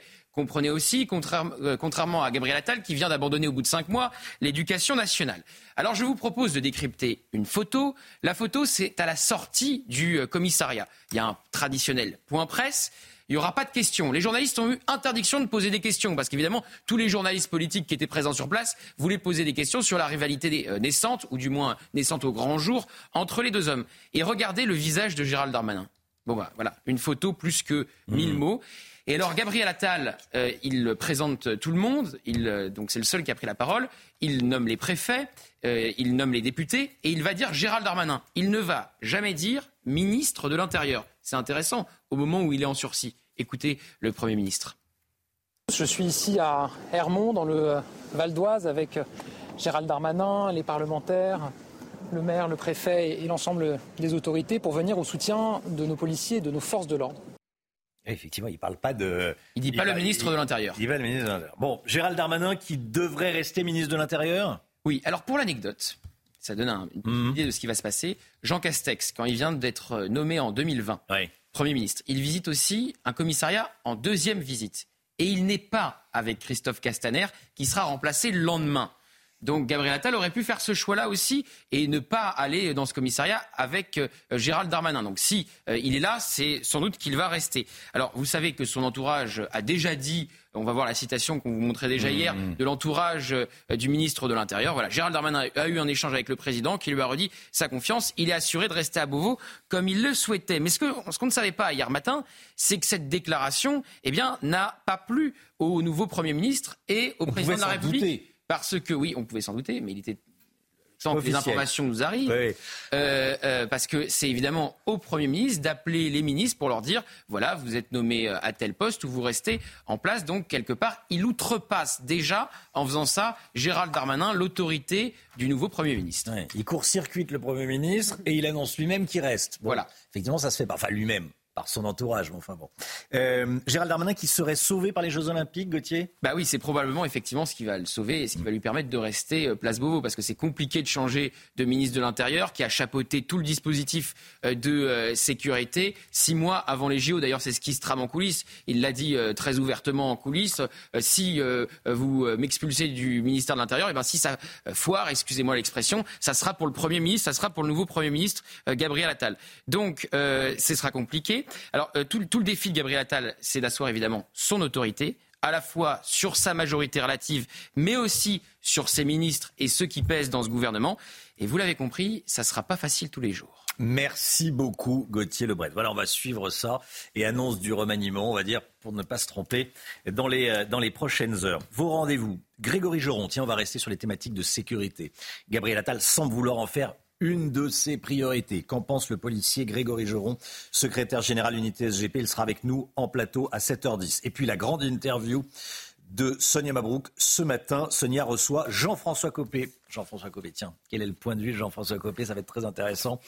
LR, bien sûr, républicain, sur ce qui est en train de se passer. Est, il est, il serait candidat à un poste de ministre, Jean-François Copé Peut-être que la question lui sera posée, probablement même, par Sonia. Allez, le temps euh, tout de suite avec Alexandra Blanc. La météo avec Groupe Verlaine. Isolation, photovoltaïque et pompe à chaleur pour une rénovation globale. Groupeverlaine.com Alexandra, vous nous emmenez dans le Puy-de-Dôme ce matin. Oui, on prend la direction d'Issoire où il est tombé localement 13 cm de neige hier soir, entre hier après-midi et hier soir, avec des conditions de circulation particulièrement agitées, notamment euh, sur l'A75 où la circulation était bloquée entre Issoire et euh, Clermont-Ferrand. Donc localement, plus de 10 cm de neige à Issoire et en moyenne 6 cm de neige à Clermont-Ferrand. C'est vraiment le massif central qui hier a été concerné euh, par ces chutes de neige. Ce matin, on retrouve quelques flocons, principalement autour du golfe du Lion, avec cinq départements placés sous surveillance, notamment le Tarn, l'Aveyron ou encore l'Aude, où l'on attend un petit peu de neige ce matin. Rien de conséquent, rassurez-vous, quelques, une petite floconnade, comme on dit en météo, avec en moyenne entre 1 et 3 cm. Mais actuellement, c'est plutôt de la pluie et de la neige mêlée. Puis le Pas-de-Calais reste également sous surveillance en raison de la décrue qui se fait euh, très lente, avec des cours d'eau qui restent particulièrement hauts, donc à un niveau élevé. Situation donc à surveiller sur le Pas-de-Calais. Sur le nord, la nouvelle, c'est qu'on va retrouver un temps sec et ensoleillé. En revanche, on retrouvera toujours des conditions météo assez maussades. Vous le voyez entre la Gironde, le golfe du Lion ou encore en allant euh, vers le Var ou encore les Alpes-Maritimes. De la neige également en Corse à assez basse altitude. Et puis quelques flocons, je vous le disais, entre le midi toulousain, Carcassonne ou encore en remontant euh, vers l'Hérault. On retrouvera dans l'après-midi toujours cette pluie et cette neige mêlée principalement au pied des Pyrénées. De la neige en revanche en montant en montagne. Et puis ce matin, attention aux pluies, aux pluies verglaçantes. Cet après-midi, ça ira quand même assez mieux avec, ah, ça ira quand même beaucoup mieux avec euh, un temps sec et ensoleillé sur les deux tiers euh, du pays, du grand beau temps, notamment entre l'île et la Normandie, avec néanmoins cette bise qui va se maintenir. Ce matin, les températures sont glaciales actuellement, près de moins 11 degrés à Colmar, température également froide en remontant vers la région lilloise ou encore vers la Seine-Maritime, avec en moyenne moins 5, moins 6 degrés ce matin. Et dans l'après-midi, les températures remontent légèrement grâce à qui? Grâce au retour du soleil, avec 3 à 4 degrés en moyenne entre Lille, Reims ou encore du côté de Paris. Et ça restera très doux à Nice, avec localement 15 degrés, température qui devrait progressivement remonter au nord comme au sud. Rejoindre le mouvement de la rénovation énergétique. C'était la météo avec Groupe Verlaine. Pour devenir franchisé dans les énergies renouvelables. Groupe Verlaine. C'est News, il est 7h. Merci d'être avec nous à la une ce matin avec l'explosion du nombre d'achats sur Internet. Les vols de colis se multiplient dans les boîtes aux lettres. Les voleurs n'ont pas peur, ils opèrent deux jours à visage découvert. On va vous montrer les images. Emmanuel Macron à nouveau convié, a convié à nouveau plutôt Gabriel Attal hier soir à l'Elysée pour former le nouveau gouvernement. Le Premier ministre tout juste nommé devra faire face à de nombreux défis, notamment en termes de sécurité. On en parle. Les informations sur le remaniement avec Gauthier Lebret et puis les questions de sécurité, on en parlera avec vous, Grégory Joron, secrétaire général unité SGP. Vous êtes policier avec nous en plateau. Merci d'être là. À tout de suite. Deux vigiles de sécurité pour surveiller les abords des écoles d'un village. C'est la décision qu'a prise le maire de Blossasque, village des Alpes-Maritimes, car selon lui, il vaut mieux prévenir que guérir. Voilà où on en est en France. Vous entendrez le maire de, de Blossasque. Reportage à suivre. Et puis Alain Fabien Delon porte plainte contre sa sœur Anouchka et parle dans Paris Match qui sort aujourd'hui. Il soupçonne sa sœur d'exercer une emprise sur leur père Alain Delon. Vous êtes de plus en plus nombreux à faire euh, des achats sur Internet et malheureusement ça attire les délinquants. Exemple à Clamart dans les Hauts-de-Seine, un homme a été interpellé après avoir commis des vols en réunion, vous allez voir les images, dans les boîtes aux lettres d'un immeuble. Avec trois autres individus, toujours en fuite, il a été filmé euh, par les caméras de surveillance du hall d'entrée. On les voit fouiller et voler ce qui est à l'intérieur des colis. Adrien Spiteri. Dans le hall de cet immeuble de Clamart, quatre individus fouillent et volent le contenu des boîtes aux lettres des habitants. La scène a été filmée mardi soir par une caméra de vidéosurveillance de l'immeuble qui ne va pas les dissuader, mais au contraire les amuser. À 18h08, un colis est ouvert puis dérobé. Le soir même, mes collègues ont interpellé en flagrant délit l'un des quatre individus. Les trois autres ont été identifiés et seront sûrement prochainement interpellés. Quoi qu'il en soit, le commissariat de police de Clamart, saisi des faits, a recensé huit autres plaintes pour des faits similaires. Un cas loin d'être isolé sur le territoire. À Lille, par exemple, Rachel a aussi été victime d'un vol de colis. J'ai fait une commande euh, qui a été livrée euh, comme il faut en bonne et due forme dans ma boîte aux lettres et euh, j'ai un livreur qui l'a déposé, donc un vrai livreur, et une personne qui s'est fait passer pour un livreur avec un gilet de la poste, qui avait les clés des boîtes aux lettres, qui venait en fait piller les boîtes aux lettres de ma résidence. Et donc il l'a fait plusieurs fois. Le voleur n'a toujours pas été retrouvé, mais Rachel a pu être remboursée. Pour éviter ces vols, les policiers conseillent de privilégier les livraisons en point relais et de vider régulièrement sa boîte aux lettres. Les voleurs, eux, encourent 45 000 euros d'amende et 3 ans d'emprisonnement. Voilà, les caméras n'ont pas l'air de leur faire peur. Hein. Ils font coucou à la caméra. Bon. Emmanuel Macron et Gabriel Attal continuent les échanges pour former un nouveau gouvernement. Le président de la République a donc convié hier soir son Premier ministre à dîner. Une nouvelle fois, c'est la même chose euh, mardi soir. Gauthier Lebret, les dernières informations. Une annonce dans la journée n'est pas exclue? Non, elle n'est pas exclue, c'est ce que dit euh, l'entourage du président de la République, mais on a le droit d'être euh, sceptique, mmh. Romain, puisque euh, vous le savez, on nous fait le coup à chaque fois, ça va aller vite, c'est une équipe resserrée, et Claire Chazal va être ministre de la Culture. Et à chaque fois, il ne se passe aucune de ces trois affirmations. Alors, qu'est-ce qui coince et quels sont le fruit des tractations de ces dernières heures? Alors déjà, si vous remettez Gérald Darmanin au ministère de l'Intérieur, Éric Dupont-Moretti, garde des Sceaux, Sébastien Lecornu, ministre des Armées, et Bruno Le Maire, ministre de l'Économie et des Finances, c'est on prend presque les mêmes et on recommence. Donc l'effet de nouveauté euh, de ce remaniement eh bien, sera euh, très limité. Ensuite, il faut savoir que ça serait une annonce en deux temps. D'abord les ministres de plein exercice et ensuite les secrétaires d'État pour pouvoir organiser avant de la fin de la semaine un Conseil des ministres parce que ça fait quand même deux mercredis que le Conseil des ministres est annulé en raison de ce remaniement. Et puis vous savez que donc euh, Emmanuel Macron s'est séparé d'Elisabeth Borne, la deuxième femme à avoir été première ministre après Édith Cresson, et il veut également se séparer de Catherine Colonna. Donc euh, on me confiait dans les ministères euh, hier, ça ferait euh, quasiment plus de femmes dans le top 10 des ministres les plus importants. Donc il faut aussi respecter la parité, c'est important. Et donc effectivement, Gabriel Attal et Emmanuel Macron doivent faire respecter cette parité. Et ensuite, il y a les équilibres politiques à respecter. Il y a trois blocs qui forment cette majorité, Renaissance, Horizon et le Modem. Et évidemment, tout le monde veut sa part du gâteau. Merci beaucoup, Gauthier. Dans une commune des Alpes-Maritimes, la sécurité aux abords des écoles a été renforcée. Ça se passe à Blossasque. village de 1500 habitants à l'ouest de Nice, dans les Alpes-Maritimes. Le maire a décidé d'employer euh, deux vigiles de sécurité privés. Après l'attentat d'Arras et la guerre entre Israël et le Hamas, l'élu ne veut prendre aucun risque. Reportage de Franck Trivio avec le récit de Mathilde Couvillère-Flornois. C'est une fonction que le garde champêtre ne peut plus assurer à lui seul. Autrefois, il surveillait les abords des quatre sites dédiés à l'accueil et à l'éducation des enfants de Blozasque. Mais aujourd'hui, avec le niveau le plus élevé du plan Vigipirate, le maire de la commune a décidé d'embaucher deux vigiles de sécurité privée. À partir de 8h15, 8h30, on se met devant le portail pour accueillir les parents, pour voir si tous les enfants sont bien là. Toute la journée, on est toujours là et on fait des rondes. Même si Blozasque est un village réputé calme, cette mesure est plutôt bien accueillie par les parents d'élèves. Ça peut pas être une mauvaise chose. Hein. Avec ce qui se passe maintenant, bon, bah, c'est toujours ça de plus que pour la sécurité, on ne sait jamais. Hein. Je trouve ça formidable parce que justement le maire a su prendre des, des décisions pour, euh, pour nos enfants, pour leur sécurité. Nous, on est quand même beaucoup plus euh, sereins. Michel Lotier, maire de la commune, en a fait son adage. Pour lui, il vaut mieux prévenir que guérir. Aujourd'hui, les gens tapent n'importe où, on ne sait pas comment. Alors, on n'a pas envie de connaître ça. On, veut, on préfère qu'on parle de nous parce qu'on a mis deux vigiles plutôt qu'on parle de nous parce qu'il y a eu des morts. Tant que le niveau urgence attentat du plan Vigipirate est maintenu, ce renforcement sécuritaire devrait perdurer. Voilà où on en est dans, dans, dans certaines villes.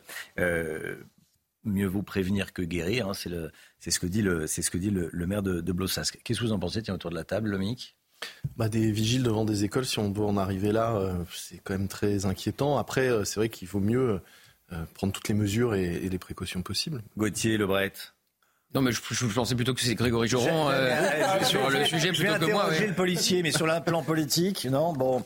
Qu'est-ce que vous voulez que je vous dise? Bah oui, effectivement, il y a un problème de sécurité dans le pays et le, les chiffres d'ailleurs qu'on a révélés en début de semaine ne sont pas bons. Grégory Joron, policier. On, on, parle de quel risque en fait de, Si c'est le risque bah, d'une intrusion de, ouais, de vigile. Euh, D'une intrusion, on met deux types devant euh, deux vigiles de, devant euh, devant l'école pour sécuriser. C'est rassurant, rassurant dans l'image. Après, dans le dans l'efficacité propre, si malheureusement il y avait une intrusion de personnes armées, puisque si on parle d'attentat, c'est un peu ça l'idée. Hmm. Euh, bon, je, je suis encore une fois, c'est ça rassure sûrement les parents, mais en termes d'efficacité, vraiment, ça reste la sécurité, ça oui. reste quand même. Euh, léger. Donc je pense qu'il faudrait Hmm. mmh. plutôt faire de la pédagogie pour la vigilance, et, euh, notamment auprès des, euh, des enseignants, et, et travailler là-dessus plutôt que plutôt voilà. Et le renseignement en anticipation. Oui, oui, bon. bien sûr. Les suites de la guerre au sein de la fratrie Delon. Alain Fabien prend la parole dans Paris Match qui sort aujourd'hui avec Alain Delon en une. Alain Delon, le crépuscule. Regardez la une de, de, de Paris Match. Le fils cadet donc de l'acteur dit avoir porté plainte contre sa sœur Anouchka, notamment pour abus de faiblesse sur personnes vulnérables. Que dit-il exactement, Alain Fabien, dans Paris Match? Mathieu Devez. Alain Delon manipulé par sa fille Anouchka. C'est la nouvelle attaque lancée dans un entretien à Paris Match par Alain Fabien, le Benjamin de la fratrie. Il raconte notamment les visites d'Anouchka dans la demeure de Douchy. Elle a sa propre maison dans la propriété. Elle ne fait que passer. Elle vient, elle dit je t'aime papa et puis elle retourne dans sa tour d'ivoire. Alors oui, on ne va pas se mentir, ça a toujours été sa préférée. Elle l'a menée par le bout du nez et parvient toujours à ses fins. On pourrait presque parler d'emprise. Cette emprise, Alain Fabien l'avait déjà dénoncée quelques jours plus tôt, en publiant un enregistrement audio présenté comme une conversation entre Anouchka et Alain Delon débile, toi. Ah ouais, une conne. Une fille qui manipule, qui manipule son père. Ah ouais, mais papa, il va peut-être falloir dire un truc. Parce que là, tu, le piège, il va se refermer sur toi, là. Quelques heures plus tôt, sur TF1, elle avait fustigé les interventions médiatiques de son grand frère Anthony, qui l'accuse de cacher la vérité sur la santé de leur père. Si vous voulez, mon père, on l'a récupéré dans un état euh, physique, psychologique, de délabrement, de, de... Il était très touché. Dans l'entretien accordé à Paris Match, Alain Fabien confirme l'affaiblissement de l'acteur. Je suis obligé de me mettre sur un genou et d'approcher mon oreille de sa bouche. Et parfois de le faire répéter trois, quatre, cinq fois, après avoir éteint le chauffage qui fait du bruit pour l'entendre et le comprendre. Côté judiciaire, Alain Fabien a déposé plainte contre Anouchka pour abus de faiblesse au préjudice de leur père. Et puis de l'autre côté, l'avocat d'Alain Delon a alerté le procureur de Montargis sur l'arrêt brutal du traitement médical de l'acteur. C'est une information de nos confrères du Figaro. Ses fils Anthony et Alain Fabien s'opposeraient à ces soins selon le médecin suisse d'Alain Delon, ce qui n'est pas le cas de sa fille Anouchka. Restez bien avec nous dans un instant, on va parler euh, de sécurité. Gabriel Attal a dit qu'il voulait en faire une de ses priorités. Pas de société sans ordre et sans règles. On va en parler avec un policier, Grégory Joron, secrétaire général du syndicat Unité SGP, qui est avec nous en plateau sur la, matinale. Bonjour Grégory Joron, merci d'être là et à tout de suite. C'est News, il est 7h15. Merci d'être là. Tout d'abord, le point info, Chanel Housteau. Le pouvoir d'achat est la préoccupation numéro un des Français. C'est ce que révèle notre dernier sondage CSA pour CNews Europe 1 et le JDD qu'on vous révèle en exclusivité ce matin. 44% des sondés le placent effectivement en première place devant la santé, l'insécurité et l'immigration. Et puis les prix de l'électricité vont flamber à cause des taxes. Bruno Le Maire avait euh, annoncé une hausse de 10%, ce sera bien le cas. Et ce, alors que les tarifs sur les marchés mondiaux se sont stabilisés depuis plusieurs mois. La facture devrait bondir dès le 1er février prochain. Il faudra prévoir une hausse de 130 euros par an en moyenne pour les particuliers. Grégory Joron, policier, est avec nous, secrétaire général du syndicat Unité SGP. Merci d'être là. Gabriel Attal se déplace dans un commissariat. Ça a été son deuxième déplacement. Le premier euh, avec les, euh, les, sinistrés du Nord-Pas-de-Calais à cause des inondations. Et puis là, euh, dans un commissariat à Hermont, Hermont où il y a eu des émeutes. il dit qu'il ne conçoit pas de société sans ordre et sans règles. Bon, en gros, la sécurité, c'est une de ses priorités. Est-ce que ça vous rassure? Oui, euh, à tout le moins, c'est rassurant. Euh, je rappelle, euh, sans, faire de polémique, que la Première ministre, juste avant, avait dit qu'on était encore dans un sentiment d'insécurité quelques semaines auparavant. donc, du coup, ça tranche un peu. et là, pour le coup, il rappelle en effet quelque chose qui paraît essentiel. Il n'y a pas de société sans ordre et sans règles. Ça me semble être évident. Maintenant, il va falloir mettre les moyens pour faire en sorte que tout ça soit respecté. Et pour que ce soit respecté, il faut soutenir la police. Ça veut dire quoi, mettre les moyens? Ben, Ça veut dire peut-être euh, pour le coup, changer complètement de logiciel sur, sur ce qu'on constate euh, euh, régulièrement et dont vous faites état sur, sur, sur vos plateaux assez régulièrement, c'est-à-dire ce, cette problématique de sécurité, d'atteinte aux personnes qu'on voit exploser depuis plusieurs années et qui mérite vraiment, pour le coup, qu'on ait une politique pénale et, et d'ensemble qui soit bien, bien éloignée de celle qu'on applique aujourd'hui. Il était à Hermont, hein, ville attaquée par les émeutiers à la fin juin, fin juin, début juillet. On a l'impression que les émeutes, c'était euh, euh, il, y a, euh, il, y a, très très longtemps. j'ai l'impression qu'on les, j'ai le sentiment, pas d'insécurité, mais j'ai le sentiment qu'on les a oubliés un petit peu vite les émeutes. Qu'est-ce qui a changé concrètement depuis les émeutes Rien. De dire aujourd'hui que ça se repassera, ça, ça, ne se passera plus. Absolument rien. Rien n'a changé et personne ne peut dire que ça ne se passera plus. Malheureusement, c'est, d'ailleurs une forme d'inquiétude pour nous par rapport à l'année 2024. On a une année qui est déjà extrêmement chargée par rapport à ce qui est prévu Hmm. On a les géos, on a les 80 ans du débarquement, on a, on a énormément de, euh, d'enjeux de sécurité sur l'année 2024 et il y a ce qu'on n'a pas prévu. Et ce qu'on n'a pas prévu, c'est justement ce qui est inquiétant parce que euh, on voit bien que, euh, notamment par rapport aux émeutes, ça peut s'embraser très vite, très vite pardon, avec des phénomènes qui n'existaient pas si on fait une comparaison, même si comparaison n'est pas raison, mais entre 2005 hmm. et les émeutes qu'on a connues, par exemple, l'année dernière les réseaux sociaux, on a quelque chose qui est beaucoup plus euh, euh, coordonné et ce qui pose évidemment, évidemment, des problèmes de sécurité pour mes collègues. Et avec les émeutes, la situation n'était pas maîtrisée. C'est-à-dire qu'on a eu des témoignages euh, de personnes qui appelaient la police et la police disait écoutez, on est en train nous-mêmes de, nous protéger. Ces personnes vous jettent la pierre, hein, vous, vous, avez fait avec ce que vous avez pu. Mais la police ne répondait plus. Dans certains endroits, attention, elle répondait à d'autres.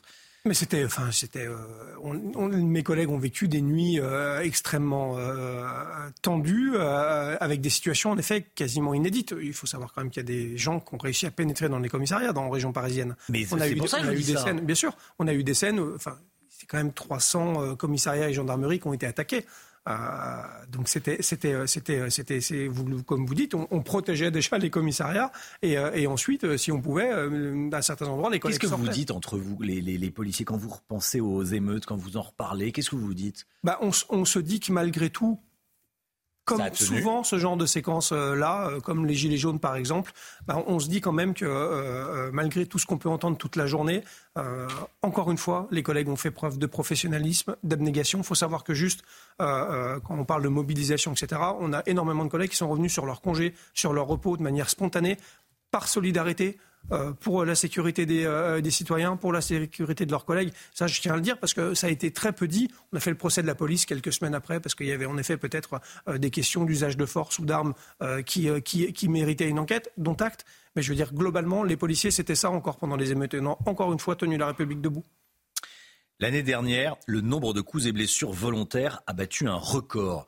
Euh, on ouvrait les journaux de la matinale, il me semble, c'est mardi matin, pendant que d'autres faisaient d'autres informations. Moi, je voulais qu'on en parle parce que je pense que c'est euh, une des informations numéro un. 1000 actes chaque jour, coups et blessures volontaires, 1000 actes chaque jour. C'est un record.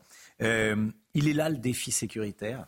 Oui, je pense. On a, on, a, on a une explosion des atteintes aux personnes, quelles qu'elles soient. C'est ce qu'on appelle, je vous coupe, mais c'est pas le bon terme, mais pour bien comprendre, c'est la violence gratuite, quoi. Coups et blessures volontaires. Oui, c'est euh, tout. Un exemple de coups et blessures. C'est tout, c'est toutes les formes de violence. Euh, c'est-à-dire, on a, on a les vols simples. Vous avez montré tout à l'heure euh, les gens qui s'en prennent aux boîtes aux lettres. bon, ça fait pas plaisir, c'est une attaque en bien. Mhm. Et entre ça et, et, vous faire arracher votre sac dans la rue ou agresser gratuitement, en effet, parce que vous avez pris une place de parking qui devait ne pas être la vôtre, ce qu'on voit malheureusement de plus en plus avec des gens qui restent presque sur le carreau, notamment à mhm. Marseille Euh, c'est ça la violence. Euh, et, en effet, ces atteintes aux personnes et, euh, cette expression de violence connaît une, ascension fulgurante depuis 2018-19. On a 10-12% de plus par an et on atteint, c'est vrai. C'est ça l'ensauvagement? Bah, je pense que c'est, je, ne sais pas, c'est l'ensauvagement. C'est des termes qui sont très connotés politiquement. Je pense, je pense qu'on est, je pense qu'on est. Alors moi, ça m'a plu, ça m'a plu quand le président a parlé de décivilisation. Hmm. C'est peut-être plutôt ça, je trouve. C'est-à-dire qu'à un moment donné, on doit faire société, nation. Et quand on en est à se mettre des, grands coups de couteau pour une place de parking, c'est quand même pas très rassurant. Euh, maintenant, je pense que si, euh, pour revenir euh, par rapport à, cette question-là et avec l'expression du Premier ministre dans, l'ouverture de notre discussion, je trouve que justement le, défi est là. Et, à mon avis, on, on, devrait avoir une réponse très forte là-dessus, en pourquoi pas comme l'ont fait de grandes démocraties adultes, le Canada notamment. C'est-à-dire qu'à un moment donné, qu'est-ce que ne supporte plus la société? Les violences aux personnes, eh bien, on doit avoir euh, une politique euh, où on légifère autrement là-dessus, en faisant des, euh, des délits spécifiques et en tapant très fort. C'est-à-dire qu'il ne faut pas avoir de nuances et il faut justement, à mon avis, très rapidement changer le logiciel. Parce qu'aujourd'hui, quelqu'un qui agresse gratuitement comme ça, il, rentre, il sort. Et, la justice ne suit pas. Vous, vous l'arrêtez, vous savez arrêter. La police sait arrêter. Mais c'est interpellé. C'est toujours le problème d'ailleurs du bilan de sécurité qu'on fait reposer euh, sur le ministre de l'Intérieur. Je veux dire, mmh. c'est la réponse policière, c'est pas c'est pas la seule réponse. Il y a en effet ce tandem police-justice, euh, euh, et c'est là justement qu'on doit changer de logiciel qu'est-ce qui pourrait être très efficace en, quelques mots contre la violence de, tous les jours euh, Les Français n'en peuvent plus de ces individus qui veulent faire leur loi. Qu'est-ce qui, qu'est-ce qui peut les, les, euh, les j'allais dire, les, les, mater, leur donner envie de ne plus reproduire ça? Alors, manière. Euh, c'est quoi C'est une, petite peine de prison C'est 15 jours en prison derrière les barreaux En fait, si, vous voulez, je pourrais très bien euh, faire comme beaucoup et avoir un raisonnement extrêmement simpliste et très court en disant bah, mm. c'est simple, hein, on agresse quelqu'un, on va en prison et c'est comme ça et ça ne doit pas changer. Alors oui, ça aura un effet euh, euh, sur le moment. Mais qu'est-ce qu'on fait pour, pour, pour pas que ça ne réitère? On ne va mm. pas enfermer tous les gens pendant 25 ans pour une agression. Mais je pense que le problème, c'est qu'on a tellement détricoté la sanction pénale, tellement détricoté les choses qu'aujourd'hui, on arrive à sanctionner en fin de parcours délinquant quand on a 40 faits. Je pense qu'en fait, il faut repartir au départ. C'est pour mm. ça que quand je parle de, changement de logiciel, c'est vraiment ça. C'est-à-dire que moi, je crois à la courte peine. Je crois qu'à un moment donné, le message, il doit être ferme, clair. Et surtout, la sanction, quand elle est prononcée, elle doit être effectuée. Aujourd'hui, on est très loin de ça. Donc peut-être que pour commencer, il faut déjà expliquer que les atteintes aux personnes, ça sera traité de manière extrêmement ferme. Et plutôt que d'attendre le 20e fait pour mettre 8 euh, mois de prison, peut-être qu'il faut mettre 3 mois de prison au premier fait. Vous voyez, c'est peut-être peut là que euh, la clé se trouve. Grégory Joron avec nous ce matin, policier et secrétaire général unité SGP. Merci beaucoup d'être venu sur le plateau de la matinale. Merci à vous. Euh, dans un instant, tiens, on va parler de vos, euh, collègues gendarmes. Saisie record dans la gendarmerie. Lomique Guillot euh, va nous en parler. Voilà, des saisies par les gendarmes. A tout de suite. L'économie tout de suite. Lomique Guillot. Votre programme avec Domexpo. 4 villages en Ile-de-France, 50 maisons à visiter pour découvrir la vôtre.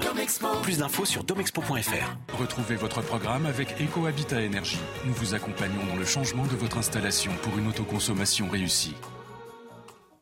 Les saisies d'avoirs criminels par les gendarmes ont, saisi, ont battu des records en 2023. Le Guillot, très concrètement, ça représente quoi exactement? Ça représente une jolie somme, Romain, 443 millions d'euros pour 2023. Selon les chiffres dévoilés par le magazine Capital, c'est 17% de plus qu'en 2022 et c'est surtout plus du double des saisies qui avaient été réalisées en 2019. Et on ne parle là que des saisies de la gendarmerie, pas celles de la police, dont on attend les chiffres et qui devraient euh, aussi représenter une somme importante parce que cette année, beaucoup de biens immobiliers de grande valeur ont été saisis. Les biens immobiliers sont d'ailleurs les biens les plus saisis par la police ou la gendarmerie dans les affaires criminelles. Les autorités peuvent en effet saisir des appartements ou des maisons où ont été commis des délits ou encore la résidence de certains criminels. En début de semaine, Bruno Le Maire disait qu'il voulait taper les trafiquants de drogue au portefeuille. Là, on voit que la gendarmerie le fait directement avec un certain nombre de, criminels. Alors, quels sont les autres biens confisqués? Alors, après l'immobilier, sans grande surprise, eh bien, ce sont euh, les voitures, notamment les voitures de sport, hein, souvent chères,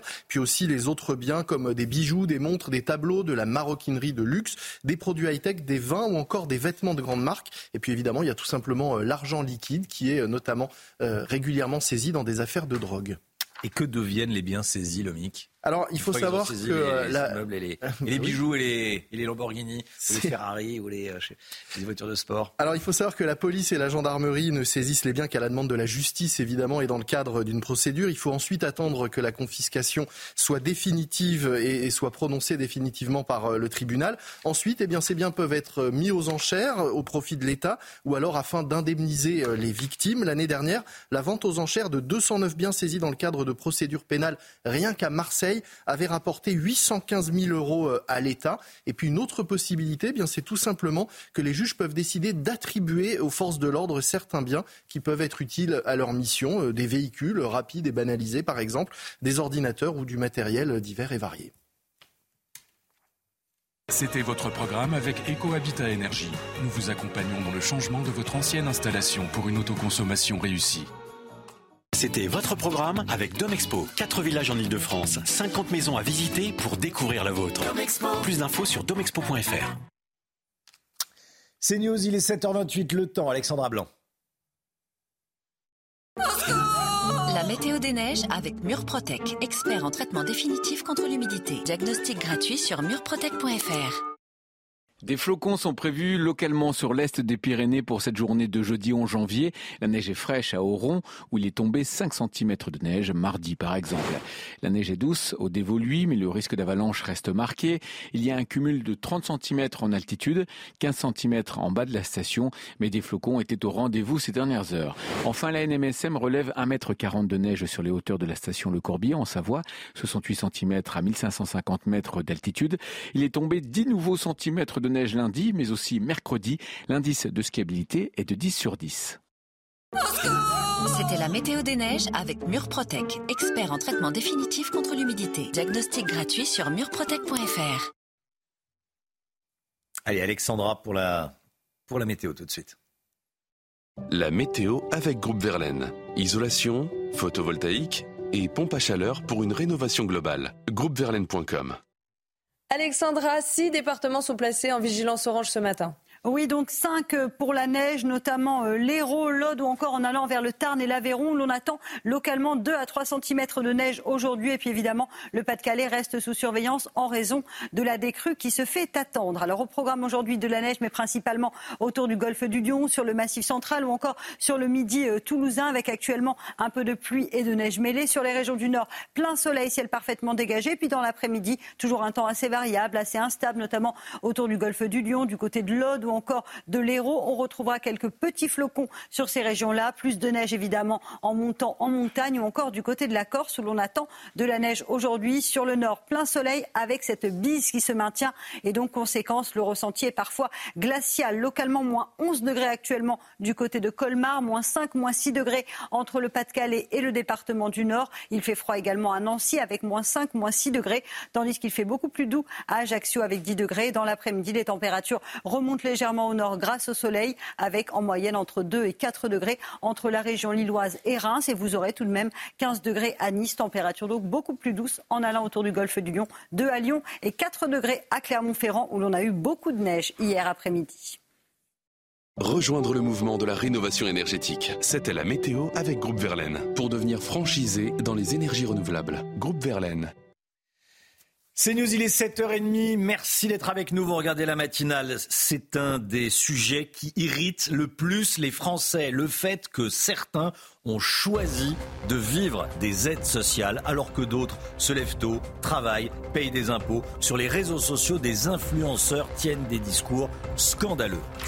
44% des Français mettent les difficultés de pouvoir d'achat en tête de leurs préoccupations devant euh, l'insécurité, devant l'immigration, devant la santé également. C'est ce qui ressort de notre sondage CSA pour CNews que l'on vous dévoile ce matin et que l'on va vous détailler pointer clairement les problèmes qui minent notre pays sans langue de bois. C'est la méthode Attal, la méthode de Gabriel Attal. Mais est-ce que cela suffit pour gouverner un pays comme la France? On verra ça avec vous, Paul Sugy, édito politique. 7h50. A tout de suite, Paul. On ne pourra plus rouler à plus de 50 km/h sur le périphérique parisien à partir de cet automne. C'est en tout cas le souhait d'Anne Hidalgo. Elle persiste, elle signe, elle insiste. On en parle ce matin.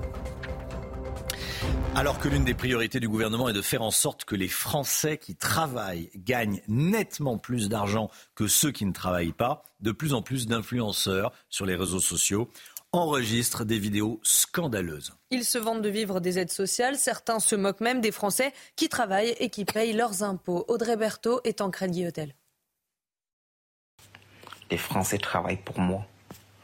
Oui. Depuis plusieurs mois, des vidéos comme celle-ci, appelant à frauder les aides sociales, se multiplient sur les réseaux sociaux. Vous vous levez tous les matins à 6 heures pour aller bosser. Pendant que moi je dors, je me lève à, midi. Et à la fin du mois, j'ai mon RSA.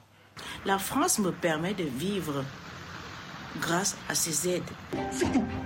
Gratte, gratte jusqu'au dernier centime. Tu seras toujours gagnant. Gratte, gratte. Des vidéos qui ont attiré l'attention d'Aurore Berger, la ministre des Solidarités. Sur la plateforme X, elle a rappelé que des vérifications étaient faites. En effet, la Caisse nationale d'allocation familiale peut effectuer des vérifications rapides pour retrouver ces personnes dans leurs fichiers. Il suffit d'avoir son identité et euh, les services concernés vont immédiatement voir si effectivement il y a un problème ou pas. Voilà. Euh, maintenant, vis-à-vis du public, euh, en réalité, que ce soit simplement de la recherche de buzz ou de la fraude avérée, les dégâts sont les mêmes. donc c'est pour ça qu'il est important de mettre un terme à tout ça et de les stopper très vite. Pour dissuader les provocateurs, un délit d'incitation publique à la fraude sociale est entré en vigueur le 1er janvier. Il est passible de deux ans d'emprisonnement et de 30 000 euros d'amende.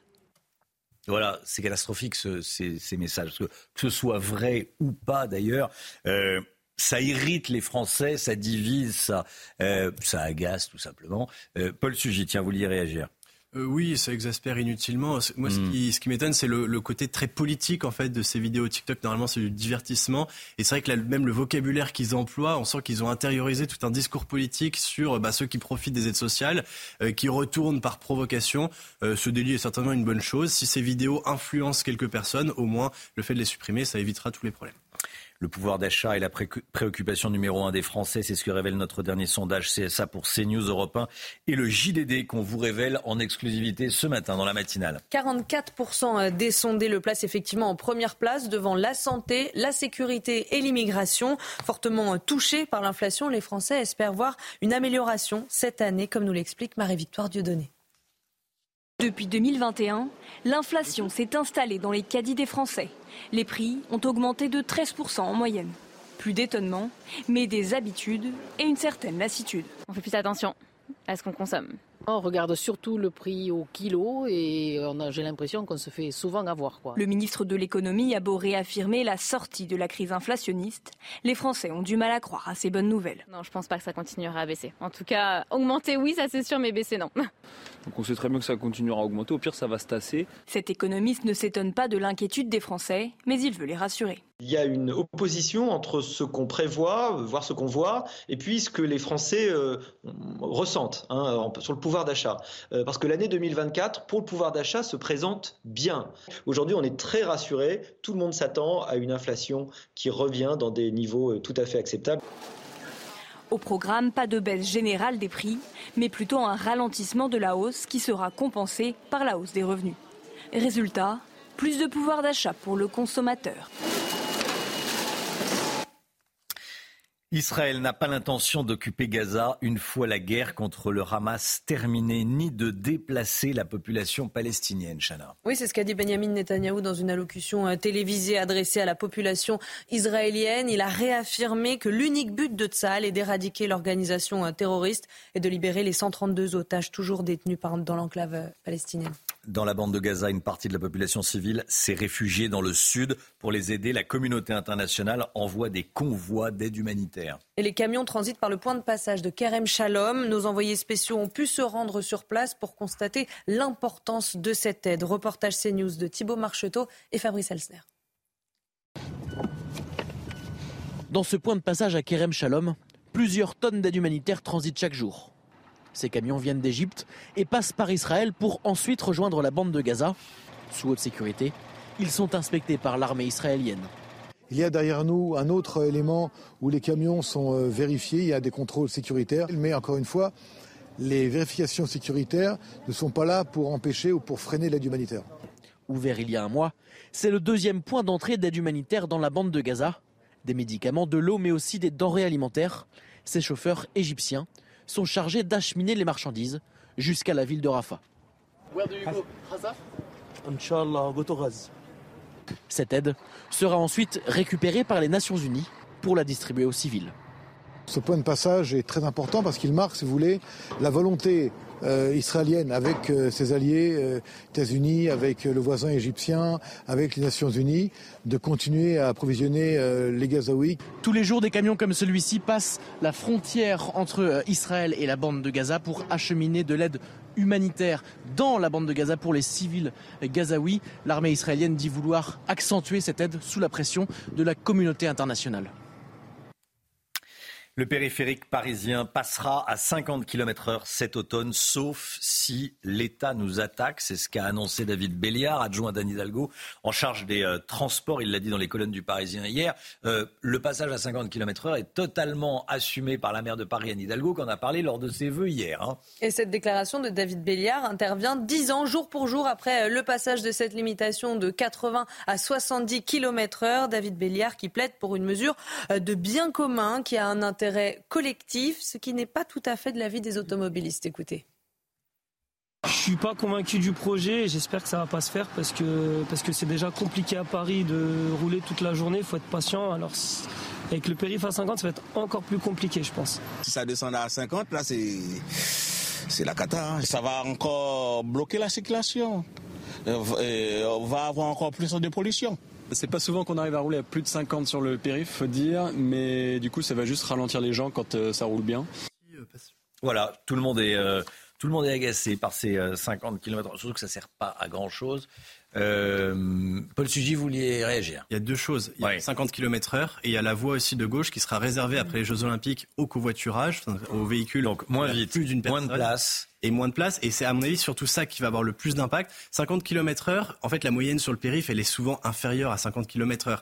Quand est-ce qu'on roule plus vite? Bah, Quand il y a moins de circulation, donc c'est ceux qui roulent le soir parce qu'ils rentrent tard du travail par exemple, ou très tôt le matin, ceux qui seront les premiers pénalisés. Voilà. Et les qui pénalise-t-on? Euh, bah, Ceux qui partent travailler. Parce que sur les périphériques, d'ailleurs c'est vrai pour, euh, pour euh, la capitale, c'est vrai pour toutes les grandes villes, qui est-ce qui prend sa voiture le matin? C'est pas pour faire des tours de périphérique et regarder le paysage, hein, c'est des gens qui vont travailler. Ils sont petits sont pas ceux qui sont les plus privilégiés, parce que ce sont ceux qui habitent le plus loin, euh, ceux qui partent bosser. Oui, Paul. il y a une deuxième chose, c'est que c'est une décision qui est prise par la maire de Paris parce que le périphérique, il appartient à la commune de Paris en termes de limites géographiques. Mais en fait, la plupart des usagers du périphérique ne se hmm. rendent même pas à Paris. Ils vont de la banlieue à la banlieue et ils ont besoin de passer par le périphérique. Hmm. Donc c'est la maire de Paris qui va imposer à toute l'île de France des mesures dont au fond personne ne veut. C'est scandaleux. C'est scandaleux parce que c'est vraiment pour euh, pourrir la vie, gâcher la vie, euh, embêter, pour être euh, les gens qui partent travailler le matin et qui prennent leur voiture. Et encore une fois, c'est pas un plaisir. Personne ne prend sa voiture comme ça en disant tiens, chouette, je vais prendre le, ma voiture le matin pour, euh, pour aller travailler et prendre le, périphérique, quel qu'il soit d'ailleurs, hein, que c'est le, périphérique si vous habitez à Toulouse, à Lyon ou à, Marseille. Euh, restez bien avec nous. Dans un instant, on va euh, entendre vos réponses. 44% des Français estiment que le pouvoir d'achat est la priorité. Je vous demande si euh, vous estimez que ça va s'améliorer cette année. Est-ce que vous faites confiance à Gabriel Attal pour ça ou pas? On va entendre vos réponses. Et puis, on va parler également économie avec Lomi Guillot. Les Français vivent de plus en plus seuls et le phénomène va s'amplifier dans les années à venir. Je ne sais pas s'il faut s'en réjouir ou pas, mais en tout cas, Lomig va nous euh, parler des conséquences sur l'économie. A tout de suite. CNews, il est 8h moins le quart. Merci d'être avec nous. Ce sondage CSA pour CNews, le JDD et Europe 1 qu'on vous révèle ce matin sur vos priorités. Alors qu'il y a un nouveau gouvernement qui est en train de se former, c'est intéressant de connaître euh, vos priorités. Quel est votre classement? 44% des Français estiment que le pouvoir d'achat est la priorité, suivi de la santé, priorité numéro 2, suivi de l'insécurité, et de la lutte contre l'insécurité. Priorité numéro 3. Euh, voilà le, C de tête. Il y a l'immigration en 4. C'est ce qui ressort de ce sondage. Est-ce que vous pensez que ça va s'améliorer cette année avec euh, Gabriel Attal? Est-ce que vous lui faites confiance? Voici vos réponses. Tout est important. L'inflation, autant la sécurité et la santé. Gabriel Attal ne va rien changer du tout parce qu'il est sous la coupe de Macron, qui est incompétent total et qui n'a rien fait depuis six ans et demi, à part l'Europe, l'Europe, l'Europe, l'Union européenne, qui nous coûte une fortune au lieu de mettre cet argent chez les Français et en France. Objectivement, on voit mal, vu la conjoncture internationale, comment on pourrait être optimiste en la matière, surtout que le prix d'électricité va augmenter visiblement.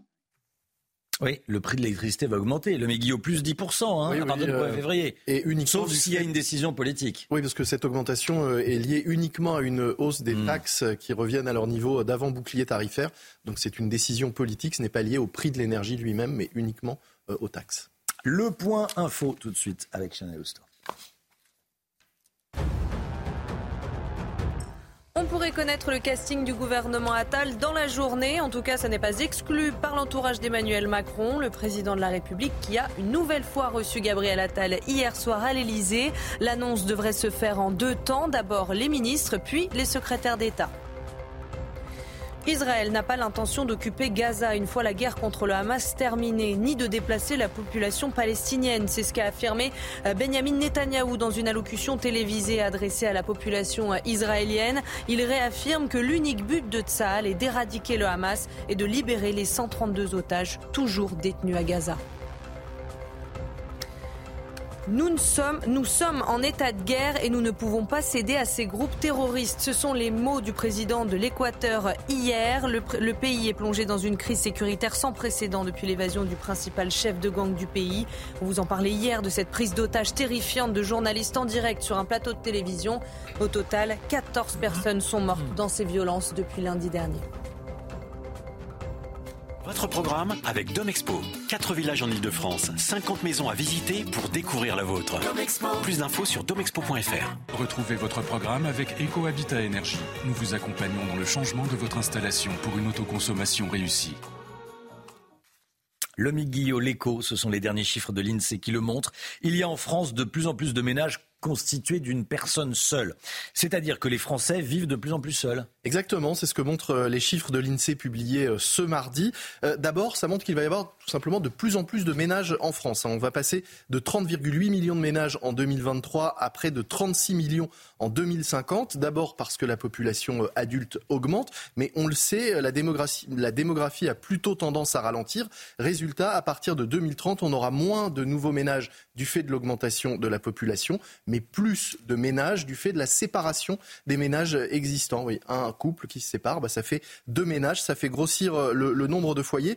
Euh, depuis 2018, les statisticiens de l'INSEE constatent que les ménages sont constitués de moins en moins de personnes et que le nombre de familles monoparentales ne cesse d'augmenter. Combien de familles ça cela représente? Alors quand on regarde l'évolution euh, depuis 2008 et jusqu'en 2050, le nombre de familles monoparentales va passer de 5% des ménages à 6,7% estime l'INSEE. Le nombre de personnes vivant seules va passer de 20% à près de 30%. Et conséquence, eh bien, le nombre de couples, lui, va considérablement diminuer, passant de 65 à 58%. Hmm. Quelles conséquences ça va avoir, le mec Eh bien, ça va augmenter tout d'abord la crise immobilière. Bah oui, parce que euh, plus de ménages, ça veut euh, forcément dire plus de logements. Euh, or, avec de moins en moins de construction, on va vite se retrouver confronté à une pénurie de logements. Ça veut aussi sans doute dire des logements différents. Il va falloir construire autrement parce qu'il faut des logements plus petits et puis surtout des logements moins chers parce qu'on n'a pas le même budget pour se loger quand on est seul que quand on est à deux.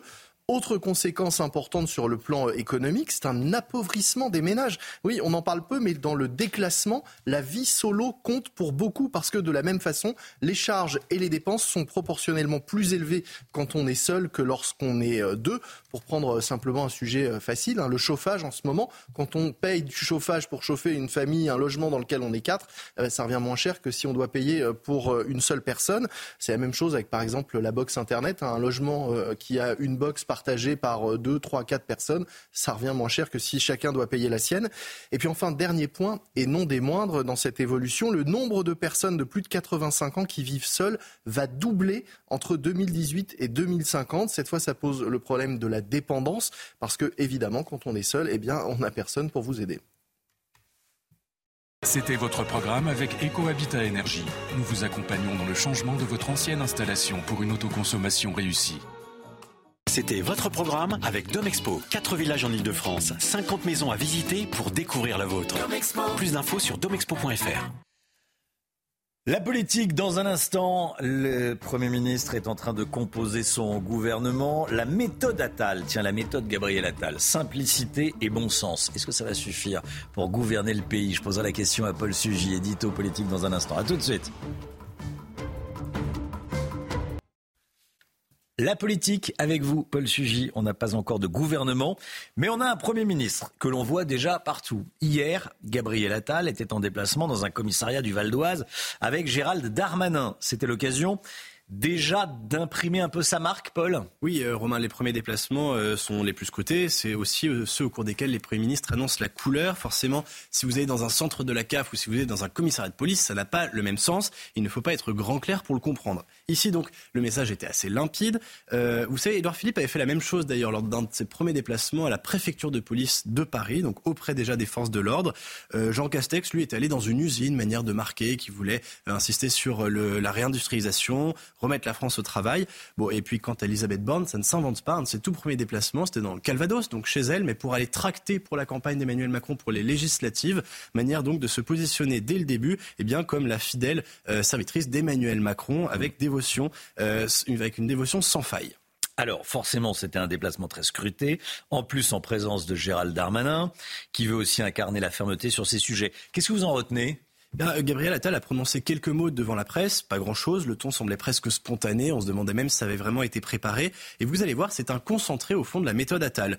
Devant les caméras, il dit très simplement qu'il n'y a pas de sécurité sans les policiers, c'est presque une tautologie, qu'il n'y a pas de sécurité sans ordre et sans règles, et puis il a ajouté que les Français aspirent à une vie euh, calme. Bon, hmm. c'est du pur bon sens, tellement simple qu'on ne sait plus à ce stade si c'est de l'amateurisme ou du génie, mais l'un n'exclut pas l'autre, autant dire que l'eau mouille ou que le soleil brûle. Et la méthode Attal, au fond, c'est ça, euh, pas de grands discours, pas de formule compliquée ou tarabiscotée. Sur la forme, au moins, le en même temps euh, a disparu. Le nouveau Premier ministre rappelle, avec un ton sûr de lui, des vérités, en insistant sur le fait qu'elles ne sont plus toujours évidentes pour tout le monde. C'était la même chose hein, sur la baya. Il n'a pas introduit une nouvelle règle avec la baya. Il a simplement dit que la baya était au fond interdite par la loi de 2002, que c'était une évidence. Il l'a simplement rappelé, mais tous n'avaient pas eu la même clarté. Cette méthode Attal, comme vous dites, ça suffit pour gouverner et redresser un pays? Non, ça suffira pas. À présent, il y a deux défis majeurs qui vont attendre le chef du gouvernement. Le premier, c'est celui de la cohérence. Il y a une méthode qui fonctionne, mais qu'il faut maintenir. La force de Gabriel Attal, c'est qu'il paraît ne pas changer d'avis à chaque fois, à tout bout de champ, en fonction de ses interlocuteurs. Mais on sait combien euh, cette clarté dans l'intention peut être mise à mal dans les faits, surtout à ce euh, poste et à ses responsabilités.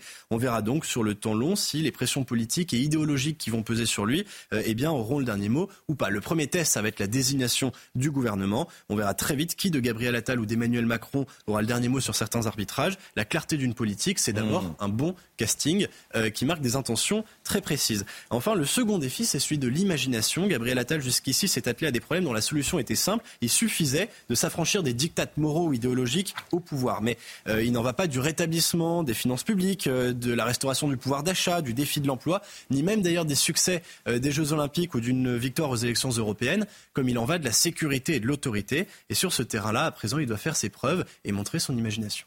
Merci beaucoup, Paul Sugy. C'est vrai que sur la Baïa, c'est pas une nouvelle loi. Hein. C'est la loi de 2004 sur les signes religieux dans les écoles publiques. Et euh, il a juste dit, bah attendez, euh, la baya c'est un signe religieux, point barre, on siffle la fin de la partie, on arrête. Euh, il baya, camis, tout ça. Et c'est vrai que l'avantage quand on gouverne avec des instructions, des règlements, c'est qu'il n'y a pas de débat au Parlement, on n'a hmm. pas à se coltiner toutes les oppositions à chaque fois surexcitées sur ces sujets-là. Mais dit, heureusement qu'il l'a fait, parce que le, le, son, son prédécesseur le faisait pas, tourner autour du pot, Gauthier Lebret. Oui, euh, c'est ce que j'allais vous dire. Il n'a pas juste dit que c'était un signe religieux, parce que son prédécesseur nous expliquait qu'on ne pouvait pas considérer l'abaya et le camis comme un signe religieux. Donc effectivement, au moins, il a donné une, directive claire. Alors après, on n'a pas le temps de faire le bilan de Gabriel Attal au ministère de l'Éducation nationale. C'est un passage éclair. Il est resté cinq mois. Il y aura un quatrième ministre en moins de deux ans. Donc pour les professeurs, évidemment, ça crée une instabilité, comme d'ailleurs ce qui se passe au ministère de la Santé. Mais gardons quand même ça à son crédit. C'est Effectivement, après, on aura toute l'occasion de voir s'il tient ou pas le cap et s'il y a des choses qui changent pour les Français ou si c'est Emmanuel Macron qui a toutes les commandes. 8h10, soyez là, la grande interview de Sonia Mabrouk. Sonia qui reçoit ce matin Jean-François Copé, maire Les Républicains de Meaux. Soyez là sur CNews et sur Europe 1. Et à, 8h30, Laurent Jacobelli, député RN de la Moselle, sera avec nous en plateau. Le temps, Alexandra Blanc. La météo avec Groupe Verlaine. Isolation, photovoltaïque et pompe à chaleur pour une rénovation globale. Groupeverlaine.com Alexandra, il a beaucoup neigé dans le Cantal hier. Oui, en effet, la preuve en image de la neige du côté euh, du Cantal avec euh, localement quelques difficultés euh, de circulation, difficultés également de circulation du côté de Clermont-Ferrand sur l'A75 où hier il y avait évidemment beaucoup de bouchons, localement une dizaine de centimètres de, neige tombée entre le Puy de Dôme et le Cantal. Ce matin, la neige, on la retrouve un petit peu plus au sud, notamment dans le Tarn où il neige actuellement du côté d'Albi. On retrouve également quelques flocons en remontant vers les Cévennes ou encore vers le sud du Massif central. On surveille l'Aveyron, le Tarn ou encore l'Aude ce matin avec quelques flocons de neige attendus. Alors pas grand-chose, en moyenne entre 1 et 4 cm. Un léger saupoudrage donc dans le sud-ouest avec peut-être de la pluie et de la neige mêlée euh, sur le midi euh, toulousain avec en revanche des conditions météo beaucoup plus lumineuses en remontant vers les régions du nord. Le Pas-de-Calais reste sous surveillance mais pas de précipitation aujourd'hui. Et puis dans l'après-midi, on va retrouver ce contraste entre le nord et le sud. Toujours un temps variable en vers les Pyrénées, de la neige donc à assez haute altitude. On retrouve également quelques petits flocons entre le Tarn et l'Aude et puis sur les régions du nord, du beau temps, quelques nuages également en allant vers la Côte d'Azur et de la neige encore sous le mauvais temps sera au rendez-vous aujourd'hui. Les températures glaciales ce matin, moins 11 à Colmar, moins 5, moins 6 degrés pour la région lilloise et dans l'après-midi, les températures remontent sur le nord grâce au soleil, en moyenne 3 à 4 degrés au nord de la Seine contre localement 15 degrés à Nice. Rejoindre le mouvement de la rénovation énergétique. C'était la météo avec Groupe Verlaine pour devenir franchisé dans les énergies renouvelables. Groupe Verlaine. C'est News, il est 8h, vous regardez la matinale à la une ce matin avec l'explosion du nombre d'achats sur Internet. Les vols de colis se multiplient dans les boîtes aux lettres. Les voleurs n'ont pas peur. Ils opèrent deux jours à visage découvert. La scène que vous voyez à l'écran a eu lieu il y a, il y a quelques jours. On va vous montrer les images. Emmanuel Macron a convié à nouveau Gabriel Attal hier soir à l'Elysée pour former le nouveau gouvernement. On ne se trompe pas en disant qu'il sera annoncé dans les prochaines heures. Alors, prochaines 24 heures, 48 heures, 72 heures, les informations avec Gauthier Lebret. À tout de suite Gauthier. Et puis dans la bande de Gaza, le premier objectif de l'armée israélienne est toujours de retrouver les 132 otages encore détenus par le Hamas. Tzal a retrouvé hier des traces de certains d'entre eux dans des tunnels. On rejoindra nos envoyés spéciaux en Israël, Thibault Marcheteau et Fabrice Elsner. A tout de suite Thibault. Vous êtes de plus en plus nombreux à faire des achats sur Internet et malheureusement ça attire les délinquants. Exemple à Clamart dans les Hauts-de-Seine. Un homme a été interpellé après avoir commis des vols dans les boîtes aux lettres d'un immeuble. Avec trois autres individus toujours en fuite, il a été filmé par les caméras de surveillance du hall d'entrée. On les voit euh, fouiller et voler ce qui est à l'intérieur des colis. Adrien Spiteri. Dans le hall de cet immeuble de Clamart, quatre individus fouillent et volent le contenu des boîtes aux lettres des habitants. La scène a été filmée mardi soir par une caméra de vidéosurveillance de l'immeuble qui ne va pas les dissuader, mais au contraire les amuser. À 18h08, un colis est ouvert, puis dérobé. Le soir même, mes collègues ont interpellé en flagrant délit l'un des quatre individus. Les trois autres ont été identifiés et seront sûrement prochainement interpellés. Quoi qu'il en soit, le commissariat de police de Clamart, saisi des faits, a recensé huit autres plaintes pour des faits similaires. Un cas loin d'être isolé sur le territoire. À Lille, par exemple, Rachel a aussi été victime d'un vol de colis. J'ai fait une commande euh, qui a été livrée euh, comme il faut en bonne et due forme dans ma boîte aux lettres et euh, j'ai un livreur qui l'a déposé, donc un vrai livreur, et une personne qui s'est fait passer pour un livreur avec un gilet de la poste, qui avait les clés des boîtes aux lettres, qui venait en fait piller les boîtes aux lettres de ma résidence. Et donc il l'a fait plusieurs fois. Le voleur n'a toujours pas été retrouvé, mais Rachel a pu être remboursée. Pour éviter ces vols, les policiers conseillent de privilégier les livraisons en point relais et de vider régulièrement sa boîte aux lettres. Les voleurs, eux, encourent 45 000 euros d'amende et 3 ans d'emprisonnement. Voilà, et les petits voyous que vous voyez à l'antenne n'ont pas l'air d'avoir peur de la, de la caméra. Ils font même coucou à la caméra. Donc euh, voilà, on en est. Bon, ceci dit, ça a permis de les, interpeller, de les voir, d'en interpeller un. Vous avez entendu le policier dire que les, arrestations des, suivants devraient suivre. On va parler à présent du remaniement. Emmanuel Macron et Gabriel Attal continuent leurs échanges pour former un nouveau gouvernement. Le président de la République et le Premier ministre se sont vus euh, hier soir à l'Elysée, une nouvelle fois. Deuxième jour de suite, Gauthier Lebret, une annonce dans la journée n'est pas exclue. C'est ce que dit l'entourage du président de la République. Mais on a le droit d'être sceptique, Romain, parce que ça devait aussi être beaucoup plus rapide pour euh, Gabriel Attal. En fait, il y a trois choses qu'on nous annonce à chaque fois et qui n'arrivent jamais ça sera rapide, ça sera une équipe resserrée et Claire Chazal sera ministre de la Culture. À chaque fois, c'est ça et à chaque fois, aucune des trois affirmations se confirme. Alors, qu'est-ce qui coince Qu'est-ce qui bloque Quel est le sujet des discussions entre Emmanuel Macron et Gabriel Attal? Déjà, si vous laissez Gérald Darmanin à l'intérieur, euh, si vous laissez Bruno Le Maire à l'économie et les finances, si vous laissez Sébastien Lecornu aux armées et Éric Dupont-Moretti à la chancellerie, au ministère de la Justice, c'est quasiment, on prend presque les mêmes et on recommence. Donc, si vous voulez, l'effet de ce remaniement sera très limité et visiblement, ces quatre-là ne seront pas déboulonnés. On verra dans les heures qui viennent. Ensuite, il faut savoir que le président veut organiser un conseil des ministres avant euh, la fin de semaine, puisque ça fait quand même deux mercredis euh, qu'il est euh, annulé. Donc, on devrait annoncer dans un premier temps les ministres et dans un second les secrétaires d'État. Et puis, Emmanuel Macron a mis fin à Elisabeth Borne à Matignon. C'était la deuxième femme première ministre. Et il veut aussi se séparer de Catherine Colonna, ministre des Affaires étrangères. Donc, on me confiait hier du côté de la majorité, il y aura quasiment plus de femmes dans le top 10 gouvernemental. Donc il faut aussi faire entrer des femmes pour faire respecter la parité, c'est important. Et puis enfin, il y a les équilibres politiques. Trois blocs forment la majorité, vous le savez, Renaissance, Horizon, le parti d'Édouard Philippe, le Modem, le parti de François Bayrou. Et tout le monde veut sa part du gâteau. On va suivre ça. Merci beaucoup à Gauthier. L'armée israélienne poursuit son objectif numéro un dans la bande de Gaza, retrouver et libérer les 132 otages toujours retenu par les terroristes du Hamas. Et on rejoint tout de suite notre envoyé spécial en Israël, Thibault Marcheteau, avec euh, Fabrice Elsner derrière la caméra. Thibault, bonjour. Vous êtes à Tel Aviv. Hier, Tzal a découvert une cache dans un tunnel et des traces d'otages ont été relevées? Effectivement, Chana, des traces d'otages. Euh, pour l'instant, pas d'otages vivants qui ont été retrouvés par l'armée israélienne. C'est Daniel Agari, le porte-parole euh, de l'armée israélienne, qui nous a donné cette information dans la ville de euh, Khan Vous savez, c'est une ville qui se trouve au sud de la bande de Gaza, mais pour l'instant, pas d'otages vivants retrouvés par l'armée israélienne. C'est un véritable calvaire que vivent les familles depuis maintenant plus de trois mois. Elles exhortent véritablement le gouvernement de trouver un nouvel accord pour libérer les otages, les membres de leur famille qui sont encore retenus donc dans la bande de Gaza. Mais le Hamas a dit hier que euh, tant que les conditions, tant que les conditions du Hamas ne seraient pas respectées par Israël, alors aucun otage ne rentrera vivant de la bande de Gaza. Les conditions du Hamas, elles sont très claires. L'exil des dirigeants du Hamas, mais aussi le retour complet des forces de Tsahal de la bande de euh, Gaza.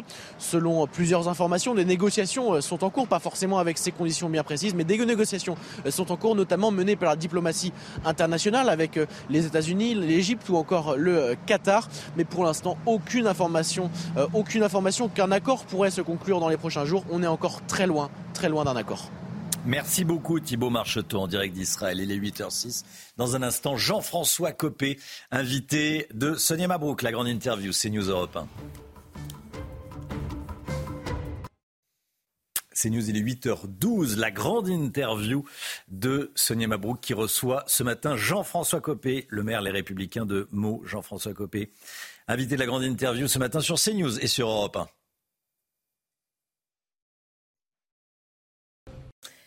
Et place donc à la grande interview sur euh, CNews et Europe 1. Bonjour et bienvenue Jean-François Copé. Bonjour. Merci à vous d'être là. Vous êtes le maire Les Républicains de la ville de Meaux. Vous êtes également euh, ancien ministre euh, à plusieurs postes. Et ma première question va justement au maire de Meaux, à l'élu local. Nous parlons beaucoup en ce moment du remaniement, de l'éventuelle équipe gouvernementale de Gabriel Attal. Qu'en disent les gens de, de votre ville, les habitants, tout simplement que vous côtoyez tous les jours? Écoutez, je ne suis pas leur porte-parole, mais je pense qu'il y a euh, un intérêt évident pour la nomination euh, d'un très jeune Premier ministre. Je crois que c'est le plus jeune de la Ve République. Mais il ne faut pas non plus surestimer euh, l'obsession des Français, en tout cas de nos administrés, à se dire oulala, qui va être à quel poste? Parce que je pense quand même que les gens sont assez désabusés par rapport à tout ce qui se passe depuis ces dernières années. Et puis parce que l'absence de de, clarté politique, ça, fait que les gens ont un peu, un peu décroché de tout ça. C'est dommage parce qu'on en a beaucoup besoin de politique en ce moment. On va en parler et de clarté et de ligne politique. Voici les, mots de Gabriel Attal hier en déplacement dans un commissariat du Val d'Oise, Jean-François Copé. Il n'y a pas de sécurité sans nos policiers. Les Français aspirent à l'ordre et à la tranquillité. Est-ce que vous n'y voyez que des mots ou bien une véritable lucidité avec un diagnostic posé? Mais moi, je pense qu'il a tout compris, euh, Gabriel Attal. Euh, moi, je, connais bien, je l'ai vu assez souvent, je vois bien comment il raisonne, je vois aussi comment il a progressé. Euh, et en réalité, euh, aujourd'hui, on a euh, avec, avec Gabriel Attal quelqu'un qui a parfaitement compris que la priorité numéro un, l'attente numéro un des Français et que la priorité numéro un du pays, c'est le rétablissement de l'ordre. C'est cette idée d'autorité. Il l'a montré à l'école, c'est pas un hasard s'il a démarré par la Bayard Certes, il y a un côté symbolique, et il ne faut pas s'arrêter au symbole, mais il y a évidemment un besoin de retour à l'ordre dans la rue, à l'école, dans les comptes aussi. Donc ça, je pense que de ce point de vue, il a parfaitement compris les enjeux et il voit bien que ça dépasse euh, euh, telle classe sociale, telle région. Tout le monde est concerné et tout le monde est très inquiet. Le vrai sujet, c'est est-ce qu'il a les moyens politiques de le faire? Tout l'enjeu de ce que nous voyons aujourd'hui. On va vous poser la question hein, sur les moyens politiques et la ligne politique, mais est-ce que vous dites là qu'il y a, alors si je vous entends bien, une rupture On se souvient des mots euh, d'Elisabeth Borne sur le sentiment de la violence qui augmente pour prendre le domaine sécuritaire. Est-ce que vous y voyez une rupture? Quand beaucoup y voient une continuité et un macronisme qui remplace un autre Moi, je n'ai pas réagi particulièrement au départ de Mme Borne. Évidemment, je, respecte tout à fait la personne, mais c'est une erreur de casting majeure on ne nomme pas une première ministre euh, de gauche dans un moment où la France attend une politique de droite. Alors, quand on dit ça, ça fait genre sectaire. J'ai horreur du sectarisme. Je pense que c'est la forme la plus aboutie de la bêtise humaine, euh, le, le sectarisme. C'est pas mon sujet. Euh, mon sujet, c'est qu'il y a eu des moments dans l'histoire de France où il fallait probablement des réformes de gauche. Je pense que quand Mitterrand était élu, j'étais pas, j'étais très jeune, déjà pas de gauche, mais objectivement, il fallait décentraliser le pays, la droite le faisait pas. Il fallait libéraliser l'audiovisuel, la droite le faisait pas. Pour prendre ces deux exemples, il y en a, il y en a probablement d'autres. Bon, après, il y a eu des choses catastrophiques, mais c'est un autre sujet.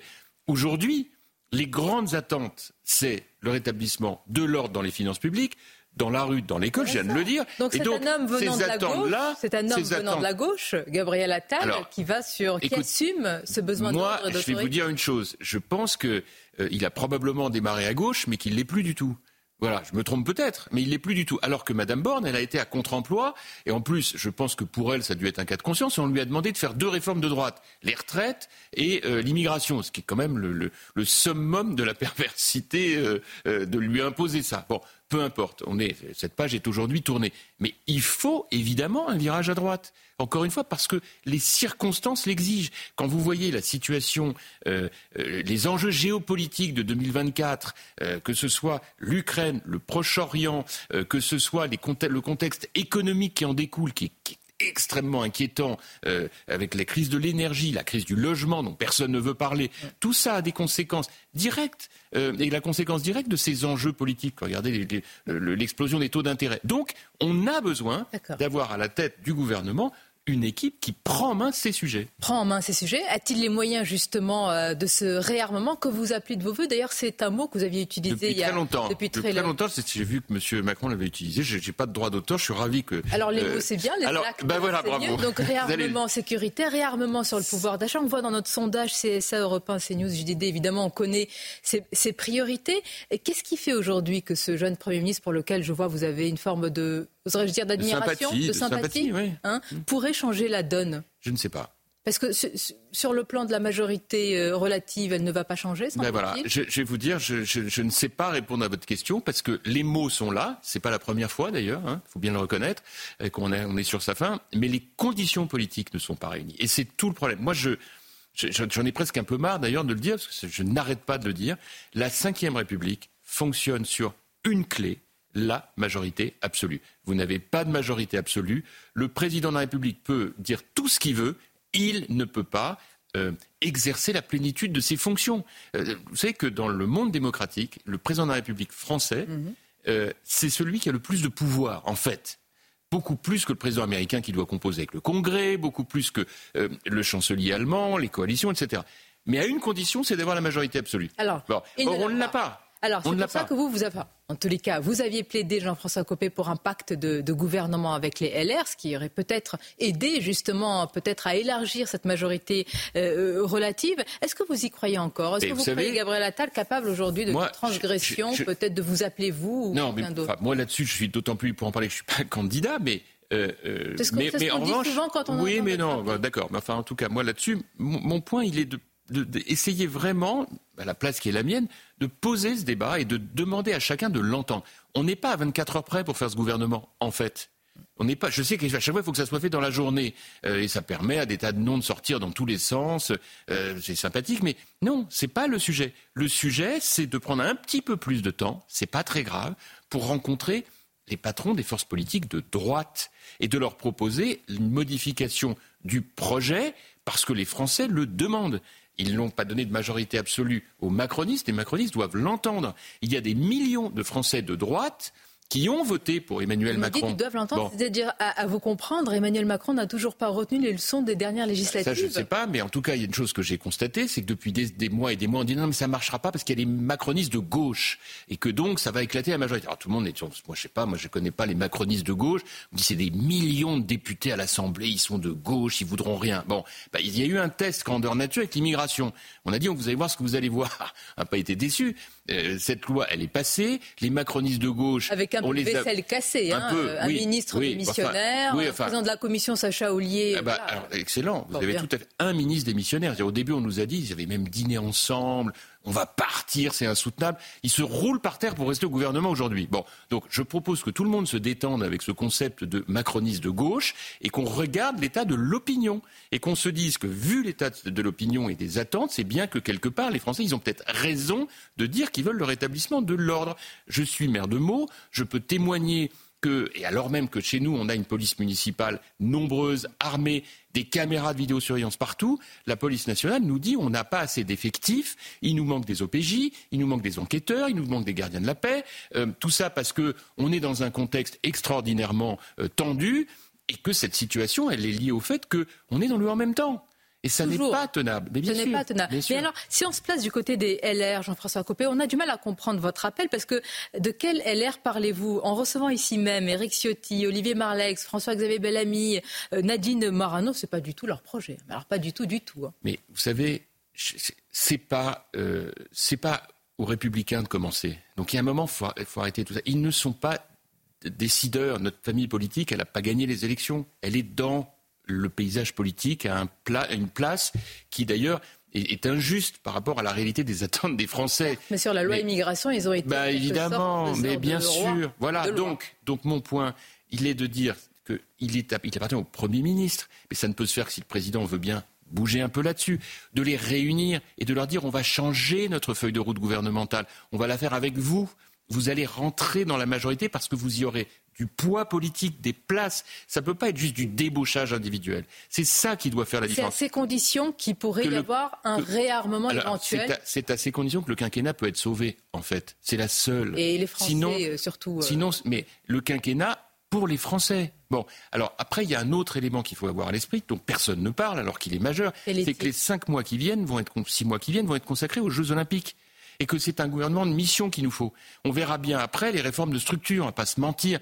Les cinq mois qui viennent, on va pas faire des réformes incroyables. On est sur les Jeux Olympiques. On est aussi sur les européennes. Hein. bien entendu, les européennes. Mais les c'est un rendez-vous électoral dans lequel on doit poser les bases de ce qu'on veut pour l'Europe de ben, demain. Justement, parlons-en. Euh, certains ont vu, en tout cas, il était présenté, peut-être pensé comme cela, Gabriel Attal, comme étant l'arme anti-Jordan Bardella pour contenir la progression du RN, qui, il est vrai, en termes d'intention de, vote dans les sondages, est assez conséquente. Qu'en pensez-vous? Je pense que euh, le sujet, il n'est pas euh, Jordan Bardella aux européennes, en fait. le sujet, il est Marine Le Pen en 2027. Bon. C'est la plus grande menace pour vous? Bah, je ne sais pas si c'est un pays euh, dont la présidente euh, serait euh, issue d'une famille qui est celle de l'extrême droite, c'est un sujet quand même majeur. je ne sais pas, parce que moi j'ai interrogé il y a quelques semaines un ancien ministre que vous connaissez bien, qui est Luc Ferry, et qui m'a dit ici même, et Marine Le Pen n'est ni raciste ni antisémite, elle fait partie de la droite populaire et républicaine. D'accord, bah, écoutez, c'est Luc Ferry, moi j'ai pas de problème avec ce qu'il dit, j'ai un, enfin, un problème avec ce qu'il dit, j'ai pas un problème avec Luc Ferry lui-même, que je connais bien et que j'aime bien, mais je ne partage pas cet avis. Le problème n'est pas de savoir si Mme Le Pen est euh, antisémite ou raciste ou etc. Ça compte quand même. Non, euh, non, ah non. Le vrai sujet, il n'est pas celui-là. Non, je vais, vous, je vais vous dire pourquoi ce sujet n'est pas celui-là parce que la France n'est pas une page blanche, parce que l'histoire de France n'est pas une page blanche, et qu'il y a des courants politiques en France. Être de droite, c'est pas la même chose que d'être d'extrême droite ou d'extrême gauche ou de gauche. Mais c'est quoi que le parti social, que le j'arrive, que le parti socialiste se soit dévoyé en faisant l'alliance avec l'extrême gauche fait qu'il a, de mon point de vue, c'est totalement déshonoré par rapport à son histoire. Bon, être d'extrême droite, c'est avoir et défendre des idées qui sont ce qu'elles sont, mais qui ont une connotation historique parfaitement identifiée, qui est celle du rejet, qui est celle de la désignation de bouc émissaire. Lesquelles Vous avez aujourd'hui, mais vraiment pour euh, éclairer nos auditeurs et spectateurs. Je, je, regrette juste qu'on n'ait pas plus de temps pour le c'est un vrai sujet. Je pense que être d'extrême droite aujourd'hui, c'est construire un socle idéologique exclusivement fondé sur l'idée que c'était mieux avant et que si c'est moins bien aujourd'hui, c'est parce qu'il y a des boucs émissaires que l'on doit combattre, et on n'est donc pas dans une logique de responsabilité et de rassemblement pour prendre des réformes qui sont longues à prendre. On joue sur les passions, et on joue sur les passions systématiquement pour caricaturer les faits et faire croire aux Français que la résolution des problèmes est facile. Donc la plus grande menace pour vous, pour Jean-François Copé, c'est Marine Le Pen aujourd'hui bah, Autant que l'extrême gauche. D'accord, donc vous mettez sur le même plan Marine Le Pen et Jean-Luc Mélenchon. Pourquoi vous ne nommez pas ah si, bien sûr. Ah non, mais j'ai aucun problème. Marine Le Pen et Jean-Luc Mélenchon. Ah bah évidemment. mais c'est Jean-Luc Mélenchon et tout son orchestre qui sont dans un travail de déstabilisation et qui tiennent des propos absolument indignes par rapport aux valeurs de la République, notamment, notamment pour ce qui concerne l'antisémitisme, mais pas seulement. Euh, et du côté de l'extrême droite, où même si il y, a, il y a une formule, la stratégie de la cravate au Parlement. On se, à l'extrême droite, on se, on se banalise, on, se, on, on dit qu'on aime, les, qu'on aime bien le, le, le, dialogue, etc. La réalité, c'est qu'il y a une origination des familles politiques. Mais d'accord, mais moi, mon credo... est-ce, que, est-ce qu'on est responsable euh, aujourd'hui Marine Le Pen est responsable de ce qu'a été le parti et son père? C'est ça ce que vous lui reprochez? Mais c'est pas qu'elle est responsable, c'est qu'elle est l'incarnation d'aujourd'hui. J'ajoute par ailleurs qu'elle a un programme économique qui n'est pas du tout celui de la droite. C'est un programme de gauche, mais de vraie gauche. C'est un programme socialiste. Bon, dans tous les domaines fiscal, euh, économique, social, etc. Bon, donc on n'est pas là-dessus. Moi, mon point aujourd'hui, il est de voir comment la droite de gouvernement peut retrouver ces millions de Français de droite, ces millions de Français de droite qui ont voté Macron. Sinon ben sinon, ben que restera-t-il de eh ben, cette droite LR ben Rien. Il est, déjà, il est déjà très mal. J'ajoute que dans l'arc républicain de la droite de gouvernement qui dépasse LR, ah, vous avez déjà six candidats quand même. Est-ce que l'arc républicain, vous vous le maintenez bah, l'arc républicain, c'est la droite de gouvernement, oui. Bah, c'est 25% des voix, normalement. Donc allez chercher ailleurs. Bah, c'est 25... Vous excluez des mais millions je serais de Français. Ravi hein, que des millions... Mais je serais ravi que d'autres millions de Français nous rejoignent, mais il faut qu'ils nous rejoignent dans la cohérence. Je rappelle qu'il y a deux tours à l'élection présidentielle. Le premier tour, il faut être en finale, et au deuxième, on rassemble. Bon, sinon, ça marche pas. Alors, à force de vouloir se recroqueviller, tout ça, c'est bien gentil, mais on n'est pas au deuxième tour. Je rappelle que si Valérie Pécresse avait fait 10-12%, c'est pas le maximum, mais Emmanuel Macron n'était pas au deuxième tour. On avait une finale Mélenchon-Le Pen. On aurait été malin. Bon, donc l'objectif Vous auriez fait aujourd'hui. quoi d'ailleurs Bah écoutez, je, je vais vous dire là très franchement, je propose d'éviter d'aborder les, les- les- les scénarios catastrophes et Ah tout bah, faire pour les éviter pour l'avenir. Je vous pose euh, la Mais je vous le soumets parce que justement tout doit être fait pour l'empêcher. Voilà. Et aujourd'hui, notre point, il est de faire en sorte que la droite de gouvernement, qui est capable de proposer des réformes, elle le fait, elle l'écrit, soit réincarnée. Mais aujourd'hui, on a six candidats à la présidentielle à droite. Parce que si vous ajoutez euh, à nos candidats chez nous à LR, euh, et Laurent Vauquier, euh, David Lisnard, Xavier Bertrand, mais vous pouvez rajouter aussi Bruno Le Maire, Édouard Philippe, Gérald peut-être Gérald Darmanin, vous avez raison, peut-être d'autres. En réalité, c'est de la folie. C'est de la folie. Et donc, face à cette situation, on doit poser ces problèmes. Et on va, certes, là, avoir six mois sur les Jeux Olympiques. Il faut qu'on soit rassemblés dans notre pays et que, ça marche, et que, voilà, parce que c'est notre enjeu d'image mondiale. Mais ensuite, il va falloir se reposer tous ces problèmes et pas se tromper de combat. En un mot, deux, donc Jean-François Copé, la plus grande qualité pour vous euh, ce- concernant Gabriel Attal et peut-être un reproche ou un défaut? Écoutez, enfin, sa plus grande qualité, je, je- je pense que c'est quelqu'un qui a, qui a la qualité d'être très ouvert d'esprit. Euh, d'être capable d'écouter, de dialoguer, de comprendre qu'il a l'âge de ses artères, et donc, euh, et donc il a besoin d'apprendre. Et je pense que ça, c'est un rendez-vous d'humilité qu'il ne doit pas perdre. Sinon, ça peut lui coûter euh, terriblement cher en termes d'efficacité et d'image. Voilà, exactement. Et donc, Mm. du coup, c'est c'est le défaut qui va avec, c'est de, de rester les pieds sur terre autant qu'on le peut et de ne, ne jamais oublier, euh, d'une certaine manière, d'où l'on vient. C'est un maire qui le dit. Merci. Jean-François Copé. C'était votre grande interview ce matin Merci sur Europe vous. 1 et CNews et à bientôt. C'est News, il est 8h30. Merci à vous, Sonia Mabrouk, et à votre invité, Jean-François Copé, maire Les Républicains de Meaux. L'équipe de la matinale est là. On est avec Chana Lousteau, Gauthier Lebret, Alexandra Blanc et Lomi Guillot. Et on accueille Laurent Jacobelli, député euh, RN et porte-parole du RN. Bonjour Laurent Jacobelli. Bonjour Romain Desarmes. Merci d'être avec nous. À la une, c'est un des sujets qui irrite le plus les Français. Le fait que certains ont choisi de vivre des aides sociales alors que d'autres se lèvent tôt, travaillent et payent des impôts. Sur les réseaux sociaux, des influenceurs tiennent des discours scandaleux. 44% des Français mettent les difficultés de pouvoir d'achat en tête de leurs préoccupations. C'est ce qui ressort de notre sondage CSA pour CNews, Europe 1 et le journal du dimanche que l'on vous dévoile ce matin. Qu'en pensez-vous? On vous a posé la question. Vous allez euh, entendre les réponses dans un instant. Gabriel Attal ne veut pas d'une société sans ordre et sans règles. On croirait ces mots quasiment sortis de la bouche de Marine Le Pen ou de Jordan Bardella. Alors que pense le RN du nouveau Premier ministre? Je vous poserai la question, Laurent Jacobelli, et d'autres questions dans un instant. A tout de suite. Alors que l'une des priorités du gouvernement est de faire en sorte que les Français qui travaillent gagnent nettement plus d'argent que ceux qui ne travaillent pas, de plus en plus d'influenceurs enregistrent des vidéos scandaleuses sur les réseaux sociaux. Ils se vantent de vivre des aides sociales. Certains se moquent même des Français qui travaillent et payent leurs impôts. Audrey Berthaud, Tancred Guillotel. Les Français travaillent pour moi. Oui. Depuis plusieurs mois, des vidéos comme celle-ci, appelant à frauder les aides sociales, se multiplient sur les réseaux sociaux. Vous vous levez tous les matins à 6 heures pour aller bosser pendant que moi je dors. Je me lève à, à midi et à la fin du mois, j'ai mon RSA. La France me permet de vivre grâce à ces aides.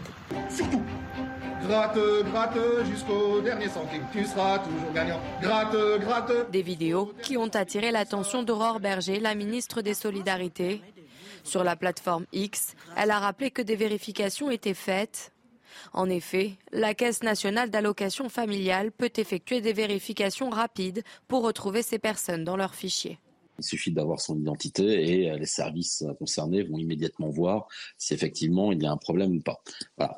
Euh, maintenant, vis-à-vis du public, en réalité, que ce soit simplement de la recherche de buzz ou de la fraude avérée, les dégâts sont les mêmes. Donc c'est pour ça qu'il est important de mettre un terme à tout ça et de les stopper très vite. Pour dissuader les provocateurs, un délit d'incitation publique à la fraude sociale est entré en vigueur le 1er janvier. Il est passible de deux ans d'emprisonnement et de 30 000 euros d'amende.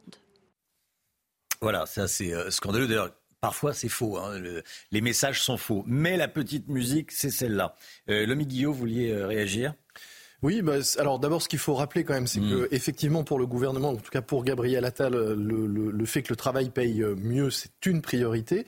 Euh, donc ça, c'est, il va falloir effectivement. Ça a déjà été dit par d'autres. Hein. Voilà, mais il va falloir effectivement maintenant, dans les faits, qu'il y ait une plus grosse différence entre euh, les aides et euh, le, le, travail. Et puis il y a le problème de la fraude, parce que dans la plupart des cas, ce sont des aides auxquelles, en plus, ils n'ont pas droit. Donc on va suivre. 44% des Français estiment que le pouvoir d'achat est la priorité, suivi de la santé et de la lutte contre l'insécurité, Chana. Hein. oui, c'est ce qui ressort de notre tout dernier sondage c'est ça pour CNews Europe 1 et le JDD qu'on vous révèle en exclusivité euh, ce matin. Alors, est-ce que vous pensez que ça va s'améliorer cette année? Est-ce que vous faites confiance à Gabriel Attal pour ça?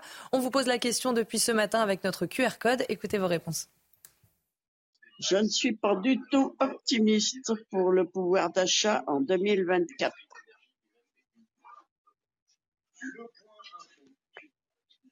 Et pour bien d'autres choses. Objectivement, on voit mal, vu la conjoncture internationale, comment on pourrait être optimiste en la matière, surtout que le prix d'électricité va augmenter visiblement. Tout est important, l'inflation, autant la sécurité et la santé.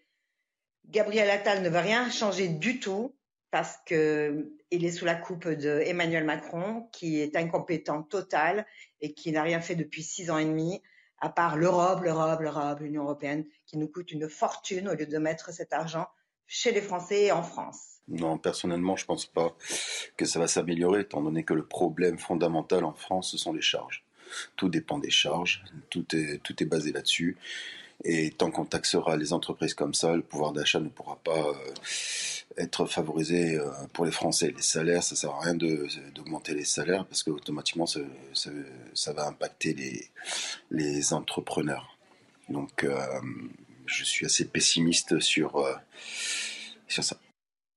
Le Mick Guillot, l'autre information, c'est que la facture d'électricité des Français va encore augmenter en février, à partir du 1er février, plus 10%, si rien n'est fait d'ici là. Oui, parce que... Alors que le prix euh, de l'électricité au niveau mondial, je vous coupe, excusez-moi, mais a tendance à stagner, voire baisser. Exactement. Ce qu'il faut comprendre, c'est que l'année dernière, euh, les prix de l'électricité avaient augmenté du fait du coût de production d'électricité. En France, on avait beaucoup de réacteurs à l'arrêt, et puis, on le sait, le prix du gaz est lié au prix de l'électricité. Il avait augmenté avec euh, la guerre en Ukraine. Cette année, eh bien, si le prix de l'électricité augmente, c'est simplement du fait de, du retour à la normale des taxes qui avaient été mmh. diminuées pendant euh, la période du bouclier euh, énergétique, du bouclier tarifaire. La taxe, c'est la TICFE, la taxe intérieure de la consommation finale sur l'électricité. Elle va regrimper, ça va faire euh, mécaniquement augmenter de 10% la facture d'électricité des Français. Ça représente quand même 130 euros de plus par an et par ménage. Et puis surtout, ça s'ajoute aux hausses précédentes qu'on a eues, hein. plus 15% en février de l'année dernière, plus 10% en août. En tout, ça fait 39% de hausse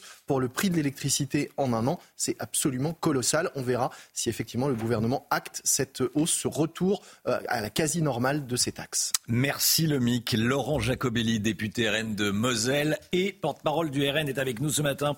Eh, bonjour et, merci d'être là, Laurent Jacobelli. Euh, déjà, avant de parler du, gouvernement de Gabriel Attal, je ne suis, pas sûr que ça passionne les, Français, même si on, le suit, bien sûr, c'est la vie politique. Mais bon, euh, je voulais vous entendre tout d'abord sur notre sondage. 44% des Français qui mettent la, le pouvoir d'achat en première préoccupation, suivi de la santé en numéro 2 et sécurité et immigration en numéro 3 euh, et, et 4. Quel est votre commentaire sur ce sondage CSA pour Europe 1 euh, CNews et, le. Oh, c'est pas une surprise, vous savez, euh, nous quand on est sur le terrain, les gens euh, qui nous accostent nous parlent effectivement de pouvoir d'achat et de sécurité. C'est-à-dire qu'en France, les Français sont en proie à toutes les insécurités. Vous pouvez travailler, payer vos impôts, être quelqu'un d'honnête et finalement, à partir du 10 du mois, ne plus pouvoir acheter de fruits ou de viande. Et lorsque vous sortez de chez vous, vous risquez d'être agressé. Et c'est pas pour rien que notre programme correspond clairement à ce qu'attendent les Français, ce programme à la fois de sécurité et de pouvoir d'achat. Parce qu'on a des propositions fortes et puis parce que aussi on a besoin d'alternance, c'est l'échec du gouvernement.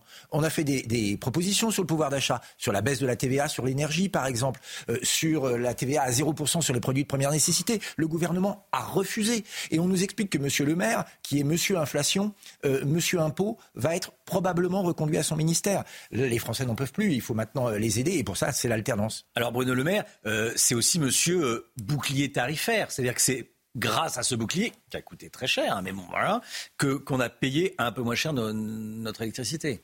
Non. Et là, si ça augmente, c'est notamment parce qu'il n'y a plus de bouclier. Non, non, monsieur le maire est un menteur patenté. Euh, il nous a fait croire qu'il nous a protégé de l'inflation. Absolument pas. Là encore, il fallait sortir euh, du marché européen de, euh, de l'électricité pour que la tarification ne soit plus liée à l'énergie allemande pour aider les Français. Les Français, ils ont compris. Hein. On a atteint un niveau de taxe maximal. On est les champions d'Europe, les champions de l'Occident. Et pour autant, on a moins de services publics, moins de pouvoir d'achat. Bruno Le Maire n'a protégé personne, si ce n'est lui-même, hmm. puisqu'apparemment, il va être reconduit. Bon, Gabriel Attal, Premier ministre. Déjà, votre, votre point de vue sur, euh, sur les premiers pas du, du Premier ministre? Écoutez, apparemment, il a des dons d'imitation, c'est déjà pas mal, euh, puisque je l'entends parler, j'ai l'impression qu'il euh, a repris des phrases de Jordan Bardella ou de Marine Le Pen. il faut une France sûre, bon, il faut de l'autorité à l'éducation nationale, il faut dire qu'il est devenu populaire en parlant comme nous. Bon, maintenant, les paroles, c'est bien, les actes, c'est mieux. Il a un passé, Monsieur Attal. Monsieur Attal, c'est celui qui nous expliquait que les accompagnantes dans les écoles voilées, ça ne le gênait pas. Monsieur Attal, c'est celui qui nous expliquait qu'il n'y avait aucun lien entre insécurité et immigration il y a encore quelques mois. C'est quelqu'un qui vient du Parti Socialiste, c'est un bébé Macron. Donc, une fois encore, même s'il essaye de parler comme nous et comme le veulent les Français, et il a un passé, il est pieds et moins liés avec euh, Emmanuel Macron, et il n'y a malheureusement pas grand-chose à en attendre. Jean-François Copé, euh, à l'instant chez Sonia Mabrouk, avec Sonia Mabrouk, euh, disait, je pense qu'il est plus de gauche. Il disait le contraire de ce que vous venez de dire. Il dit, je, pense que Gabriel Attal est, est, plus de gauche. Il vient effectivement du Parti socialiste, mais euh, il est plus de gauche. Oui, bah ça tombe bien, Jean-François Copé n'est plus de droite. Mais vous savez, euh, aujourd'hui, euh, le problème, c'est plus de savoir si on est de droite ou de gauche, c'est de savoir si on met la protection des Français, la défense de la France avant d'autres intérêts. Et Gabriel Attal, c'est un mondialiste, c'est un immigrationniste, c'est quelqu'un qui euh, trouve que l'herbe est toujours plus verte ailleurs, qui veut toujours plus de fédéralisme dans l'Union européenne. C'est l'inverse de ce que nous proposons. Le vrai clivage, il est là. Et d'ailleurs, nous, nous pensons que nous pouvons rassembler des gens de droite et de gauche mmh. autour de notre projet. Parce qu'une France sociale, une France sûre et fraternelle, je crois que ça peut rassembler des gens. Mais c'est clairement pas euh, le parcours ni même l'idéologie de, de M. Attal. Est-ce que ça profite à, à Jordan Bardella, euh, la nomination de, de, Gabriel Attal Un jeune à Matignon, pour faire simple, pour résumer très grossièrement? Moi, vous savez, je suis assez étonné d'ailleurs depuis deux jours d'entendre les commentaires sur euh, la nomination de M. Attal. D'abord sur son âge, je veux dire, on, s'en fiche en fait. Ce qu'on veut, c'est qu'il soit efficace. Et sur le fait que le président de la République l'aurait nommé pour contrer Jordan Bardella. Mais excusez-moi, le président de la République n'est pas le directeur de campagne des Européennes. Le seul souci du président de la République ne devrait pas être de euh, nuire au Rassemblement national. Il devrait être de défendre les Français. La seule question qu'on se pose, c'est est-ce que Gabriel Attal pourra demain prendre les bonnes mesures? La réponse est non, parce qu'il n'y a pas de majorité à l'Assemblée nationale pour le soutenir et qu'il dépend toujours d'Emmanuel Macron. Jean-François Gopé euh, a été interrogé par, euh, euh, Sonia sur l'ERN. Hein. Bon, il dit, vous, il dit que vous êtes l'extrême droite, que l'extrême droite c'est synonyme de rejet, qu'on joue sur les passions pour faire croire que les solutions sont faciles. Qu'est-ce que vous en dites? Et je dis qu'il s'accroche à des arguments des années 70 et qu'il est temps maintenant de rénover un petit peu la politique. Clairement, est-ce que vous pensez que les Français sont d'extrême droite? Or, les Français pensent ce que pense le Rassemblement national. Les deux tiers nous soutiennent sur notre proposition sur l'immigration. Les deux tiers nous soutiennent sur euh, le pouvoir d'achat. Le Rassemblement national se présente aux élections, il en accepte euh, le verdict. Quand on gagne et qu'on a 88 députés, 88 députés, on bosse. Quand on perd, on l'accepte. Il n'y a rien d'extrême chez nous. Ce qui est extrême aujourd'hui, c'est la politique du président de la République qui fait qu'aujourd'hui, des gens dorment dans leur voiture alors qu'ils ont un travail. Ce qui est extrême, c'est que des étrangers qui viennent d'arriver en France sont mieux traités que des Français qui payent des impôts. Ce qui est extrême aujourd'hui, c'est que des gens dorment dans le froid. Ça, c'est extrême. Oui, l'extrême centre est dangereux, mais je crois très sincèrement que le Rassemblement national, euh, aujourd'hui, et les Français l'ont compris, est un parti de gouvernement, un parti d'alternance incarné par Marine Le Pen et Jordan Bardella, et que tous ceux qui veulent créer un ennemi fantasmé pour se donner des raisons d'exister montrent bien euh, finalement qu'ils sont face à leurs échecs et leur incompétence. Laurent Jacobelli, ce sera ma dernière question. Qu'est-ce que vous diriez si DLR rentrait au gouvernement? Attal? Bah, je pense que ce ne serait pas euh, tout à fait étonnant. Vous savez, on les voit euh, pratiquer. Euh, les républicains, c'est la majorité officieuse. Alors qu'ils rejoignent la majorité officielle, il n'y aurait rien d'étonnant. Merci beaucoup Laurent Jacobelli. Merci, d'avoir été avec nous, député RN de Moselle et porte-parole du Rassemblement national. On va parler de l'affaire Delon à présent. Il y, a, il y, a, du nouveau. La fratrie Delon continue de se déchirer. Le fils cadet de l'acteur, Alain Fabien, prend la parole dans Paris Match qui sort aujourd'hui, Chana. Oui, on va regarder cette une ensemble. Alain Delon étant une. Alain Delon, euh, le crépuscule, vous allez le voir euh, s'afficher. Le fils cadet euh, qui dit avoir porté plainte contre sa sœur Anouchka dans Paris Match, notamment pour abus de faiblesse sur personnes vulnérables. Alors qu'est-ce qu'il dit exactement? Réponse avec Mathieu Devez.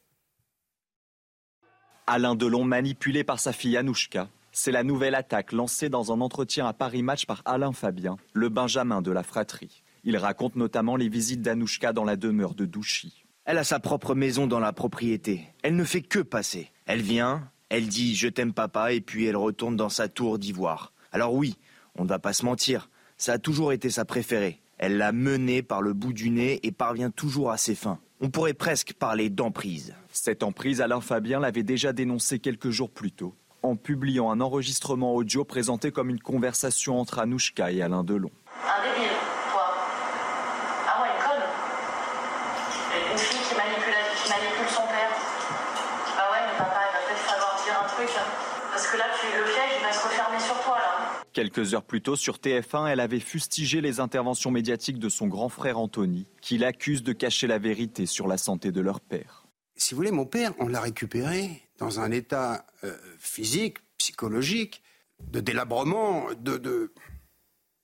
Il était très touché. Dans l'entretien accordé à Paris Match, Alain Fabien confirme l'affaiblissement de l'acteur. Je suis obligé de me mettre sur un genou et d'approcher mon oreille de sa bouche. Et parfois de le faire répéter trois, quatre, cinq fois, après avoir éteint le chauffage qui fait du bruit pour l'entendre et le comprendre. Côté judiciaire, Alain Fabien a déposé plainte contre Anouchka pour abus de faiblesse au préjudice de leur père. La santé, tout de suite. Retrouvez votre programme avec Siro Cédal, sirop efficace et naturel contre la toux grasse et la toux sèche. Pour tous vos maux de l'hiver, l'ensemble de la gamme Cédal est disponible chez votre pharmacien. En cette période de bonne résolution, Brigitte Millot, vous nous dites Levez-vous et vous nous parlez ce matin de l'addiction à la chaise, c'est-à-dire. Ah bah, on se lève, on se lève. Ah, alors on se met tous debout. D'ailleurs, vous pouvez Dès qu'on les enlève. Ah, pendant un an, j'ai présenté la matinale debout. Euh, Bah, vous bien- J'étais crevé à la vous fin, personne ne le voyait parce que voilà. Vous avez bien fait. Oui, c'est Bon, bien, c'est- bon pour la santé. Euh, D'accord. bon, Bon. je vais pouvoir faire ma chronique. Euh, c'est- mais vous vous rendez pas compte Mais ça, depuis, des- depuis la nuit des temps, le corps humain s'entretient par le mouvement et depuis quelques décennies, il y a une addiction à la chaise. D'accord. Et une addiction à la chaise, quand je dis une addiction à la chaise, c'est Vous êtes la seule assise là, en tout Oui. cas. Non, il y a, il y a Alexandra. Je me debout, mais je préviens, je préviens pour le cadre. Voilà, donc nous serons tous debout pour cette chronique. Donc je le disais, il y a une addiction à la chaise, Oui. et je pèse mes mots quand je dis addiction à la chaise. Nous passons en moyenne 9h30 par jour assis. Quand je dis assis, c'est assis euh, au travail, assis la matinale, c'est assis au canapé. D'ailleurs, en général, on passe du travail euh, au canapé, donc en fait, on reste assis tout le temps au loisir. Les loisirs, c'est assis sur le canapé et la ouais. voiture et tout ça. 9h30 par jour assis. Hmm. C'est impossible. Je rappelle que le mot sédentarité, ça vient du latin être assis. hein. On est assis en permanence depuis des décennies et c'est terrible pour l'organisme. C'est totalement sournois en plus. On n'a pas l'impression de se faire du mal quand on est assis. Eh bien si. On se fait énormément de mal quand on est assis. L'agence l'ANSES estime que 95% des gens mettent leur vie en péril en restant assis plus de 8 heures par jour. Donc, et, on, et on est largement au-dessus. hein. Hmm. Bref, je vous ai mis là quelques effets sur la santé auxquels on ne pense pas. Parce qu'en en fait, on ne les ressent pas quand on est assis. Mais regardez, ça agit sur le cœur. Le cœur, ne l'oublions pas, c'est un muscle. Un muscle, par définition, il a besoin de travailler pour euh, être efficace. Et bien là, le cœur, quand vous êtes assis, il travaille beaucoup moins que quand vous êtes debout, que quand vous marchez, que quand vous montez des escaliers, vous vous en doutez. Donc un cœur qui marche moins, ça va vers l'insuffisance cardiaque, voire vers des infarctus du myocarde. Le cerveau, le cerveau, il a besoin d'être oxygéné. Et pour qu'il soit oxygéné, il faut que le cœur ait pulsé beaucoup de sang. Et donc, il faut aussi avoir une activité pour oxygéner notre cerveau. Les poumons, bah, la capacité pulmonaire, quand vous ne l'utilisez pas, elle se réduit, elle se réduit, on devient de plus en plus essoufflé. La circulation sanguine, quand vous ne bougez pas, pas de mouvement, vous savez qu'à chaque fois qu'on marche, on écrase l'éponge veineuse qui est sous les pieds, comme ça. Là, quand on ne bouge pas, le sang circule beaucoup moins bien et on risque évidemment des, des problèmes. Allez-y, c'est bien, c'est ce que vous faites. Je marche. Oui, il faut, il- non, il faut lever comme ça, il faut dérouler la plante des pieds comme ça. Voilà. Voilà. Euh, ou si vous êtes assis à votre bureau, ce que vous pouvez faire aussi, c'est mettre des bouteilles euh, dessous et fa- faire rouler. Ça va être sympa au bureau. Faire rouler les. les Il y a des gens qui travaillent bouteilles. en pédalant ou en, euh, sur Ouais, des tapis. C'est bien. euh, Ce qui serait bien, c'est pour regarder la télé, une espèce de tapis avec une dynamo. Voilà. Elle ne fonctionnerait que quand. euh, quand- Vous avez marché le frigo là. la télévision. Après, qu'est-ce que je vous ai mis? Les articulations. Oui. Les articulations, c'est terrible. Oui. Une articulation qui ne bouge pas s'use. Les articulations ne s'usent que quand elles sont immobiles. Il faut faire bouger les articulations. Et je vous ai pas mis les troubles musculo-squelettiques. Vous savez, quand vous êtes euh, assis, les maux de dos qui sont terribles. Ensuite, le pancréas. En fait, on a, on a noté, avec la position assise, une augmentation du diabète de type 2, le di- qu'on appelait avant le diabète de la maturité. Et là, on assiste à une augmentation du diabète de type 2 chez les enfants. Parce qu'il ne faut pas oublier que ceux qui, qui restent aussi des heures assis, ce sont les enfants. On a fait une étude en 40 ans. Un enfant, il y a 40 ans, courait un 600 mètres en 3 minutes. Oui. Un enfant maintenant court un 600 mètres en 4 minutes. C'est-à-dire qu'il a perdu 25% de sa les- capacité euh, C'est la cardiaque. faute des parents. Pardon C'est la faute des parents. On jette. On... euh, C'est c'est la, de- c'est la faute de plein de choses. Oui, bah, Il n'y a, pas de colle sur les chaises. hein. L'addiction, Oui. le scotch, c'est c'est les écrans. quoi. Hmm. On est collé aux écrans toute la journée. Donc il faut absolument, quand, on dit, quand je disais levez-vous, une bonne résolu- résolution, c'est important. Quand vous restez deux heures debout, vous allez vous asseoir 5 à 10 minutes pour aller mieux. Oui. Eh Bien maintenant, il faut faire l'inverse. Quand vous restez deux heures assis, il faut vous lever 5 à 10 minutes. Allez, on pour se aller lève. mieux. Voilà. Merci beaucoup, Brigitte. Merci, docteur. C'était votre programme avec Sirop Cédal. Sirop efficace et naturel contre la toux grasse et la toux sèche. Pour tous vos maux de l'hiver, l'ensemble de la gamme Cédal est disponible chez votre pharmacien. Ils sont à la terre entière. Faut se lever, faut se lever. On s'est tous rassis. hein. Et après, on va marcher. Ça ne veut Voilà. pas dire forcément activité physique, hein, ça veut dire bouger. Il est 7 heures, il est euh, 9h moins 10. Merci d'avoir euh, débuté cette journée avec nous sur CNews. On se retrouve demain matin dès 5h55 avec toute l'équipe. Dans un instant, c'est l'heure des pros avec Pascal Pro et tous ses invités. Belle journée à vous sur CNews. À demain.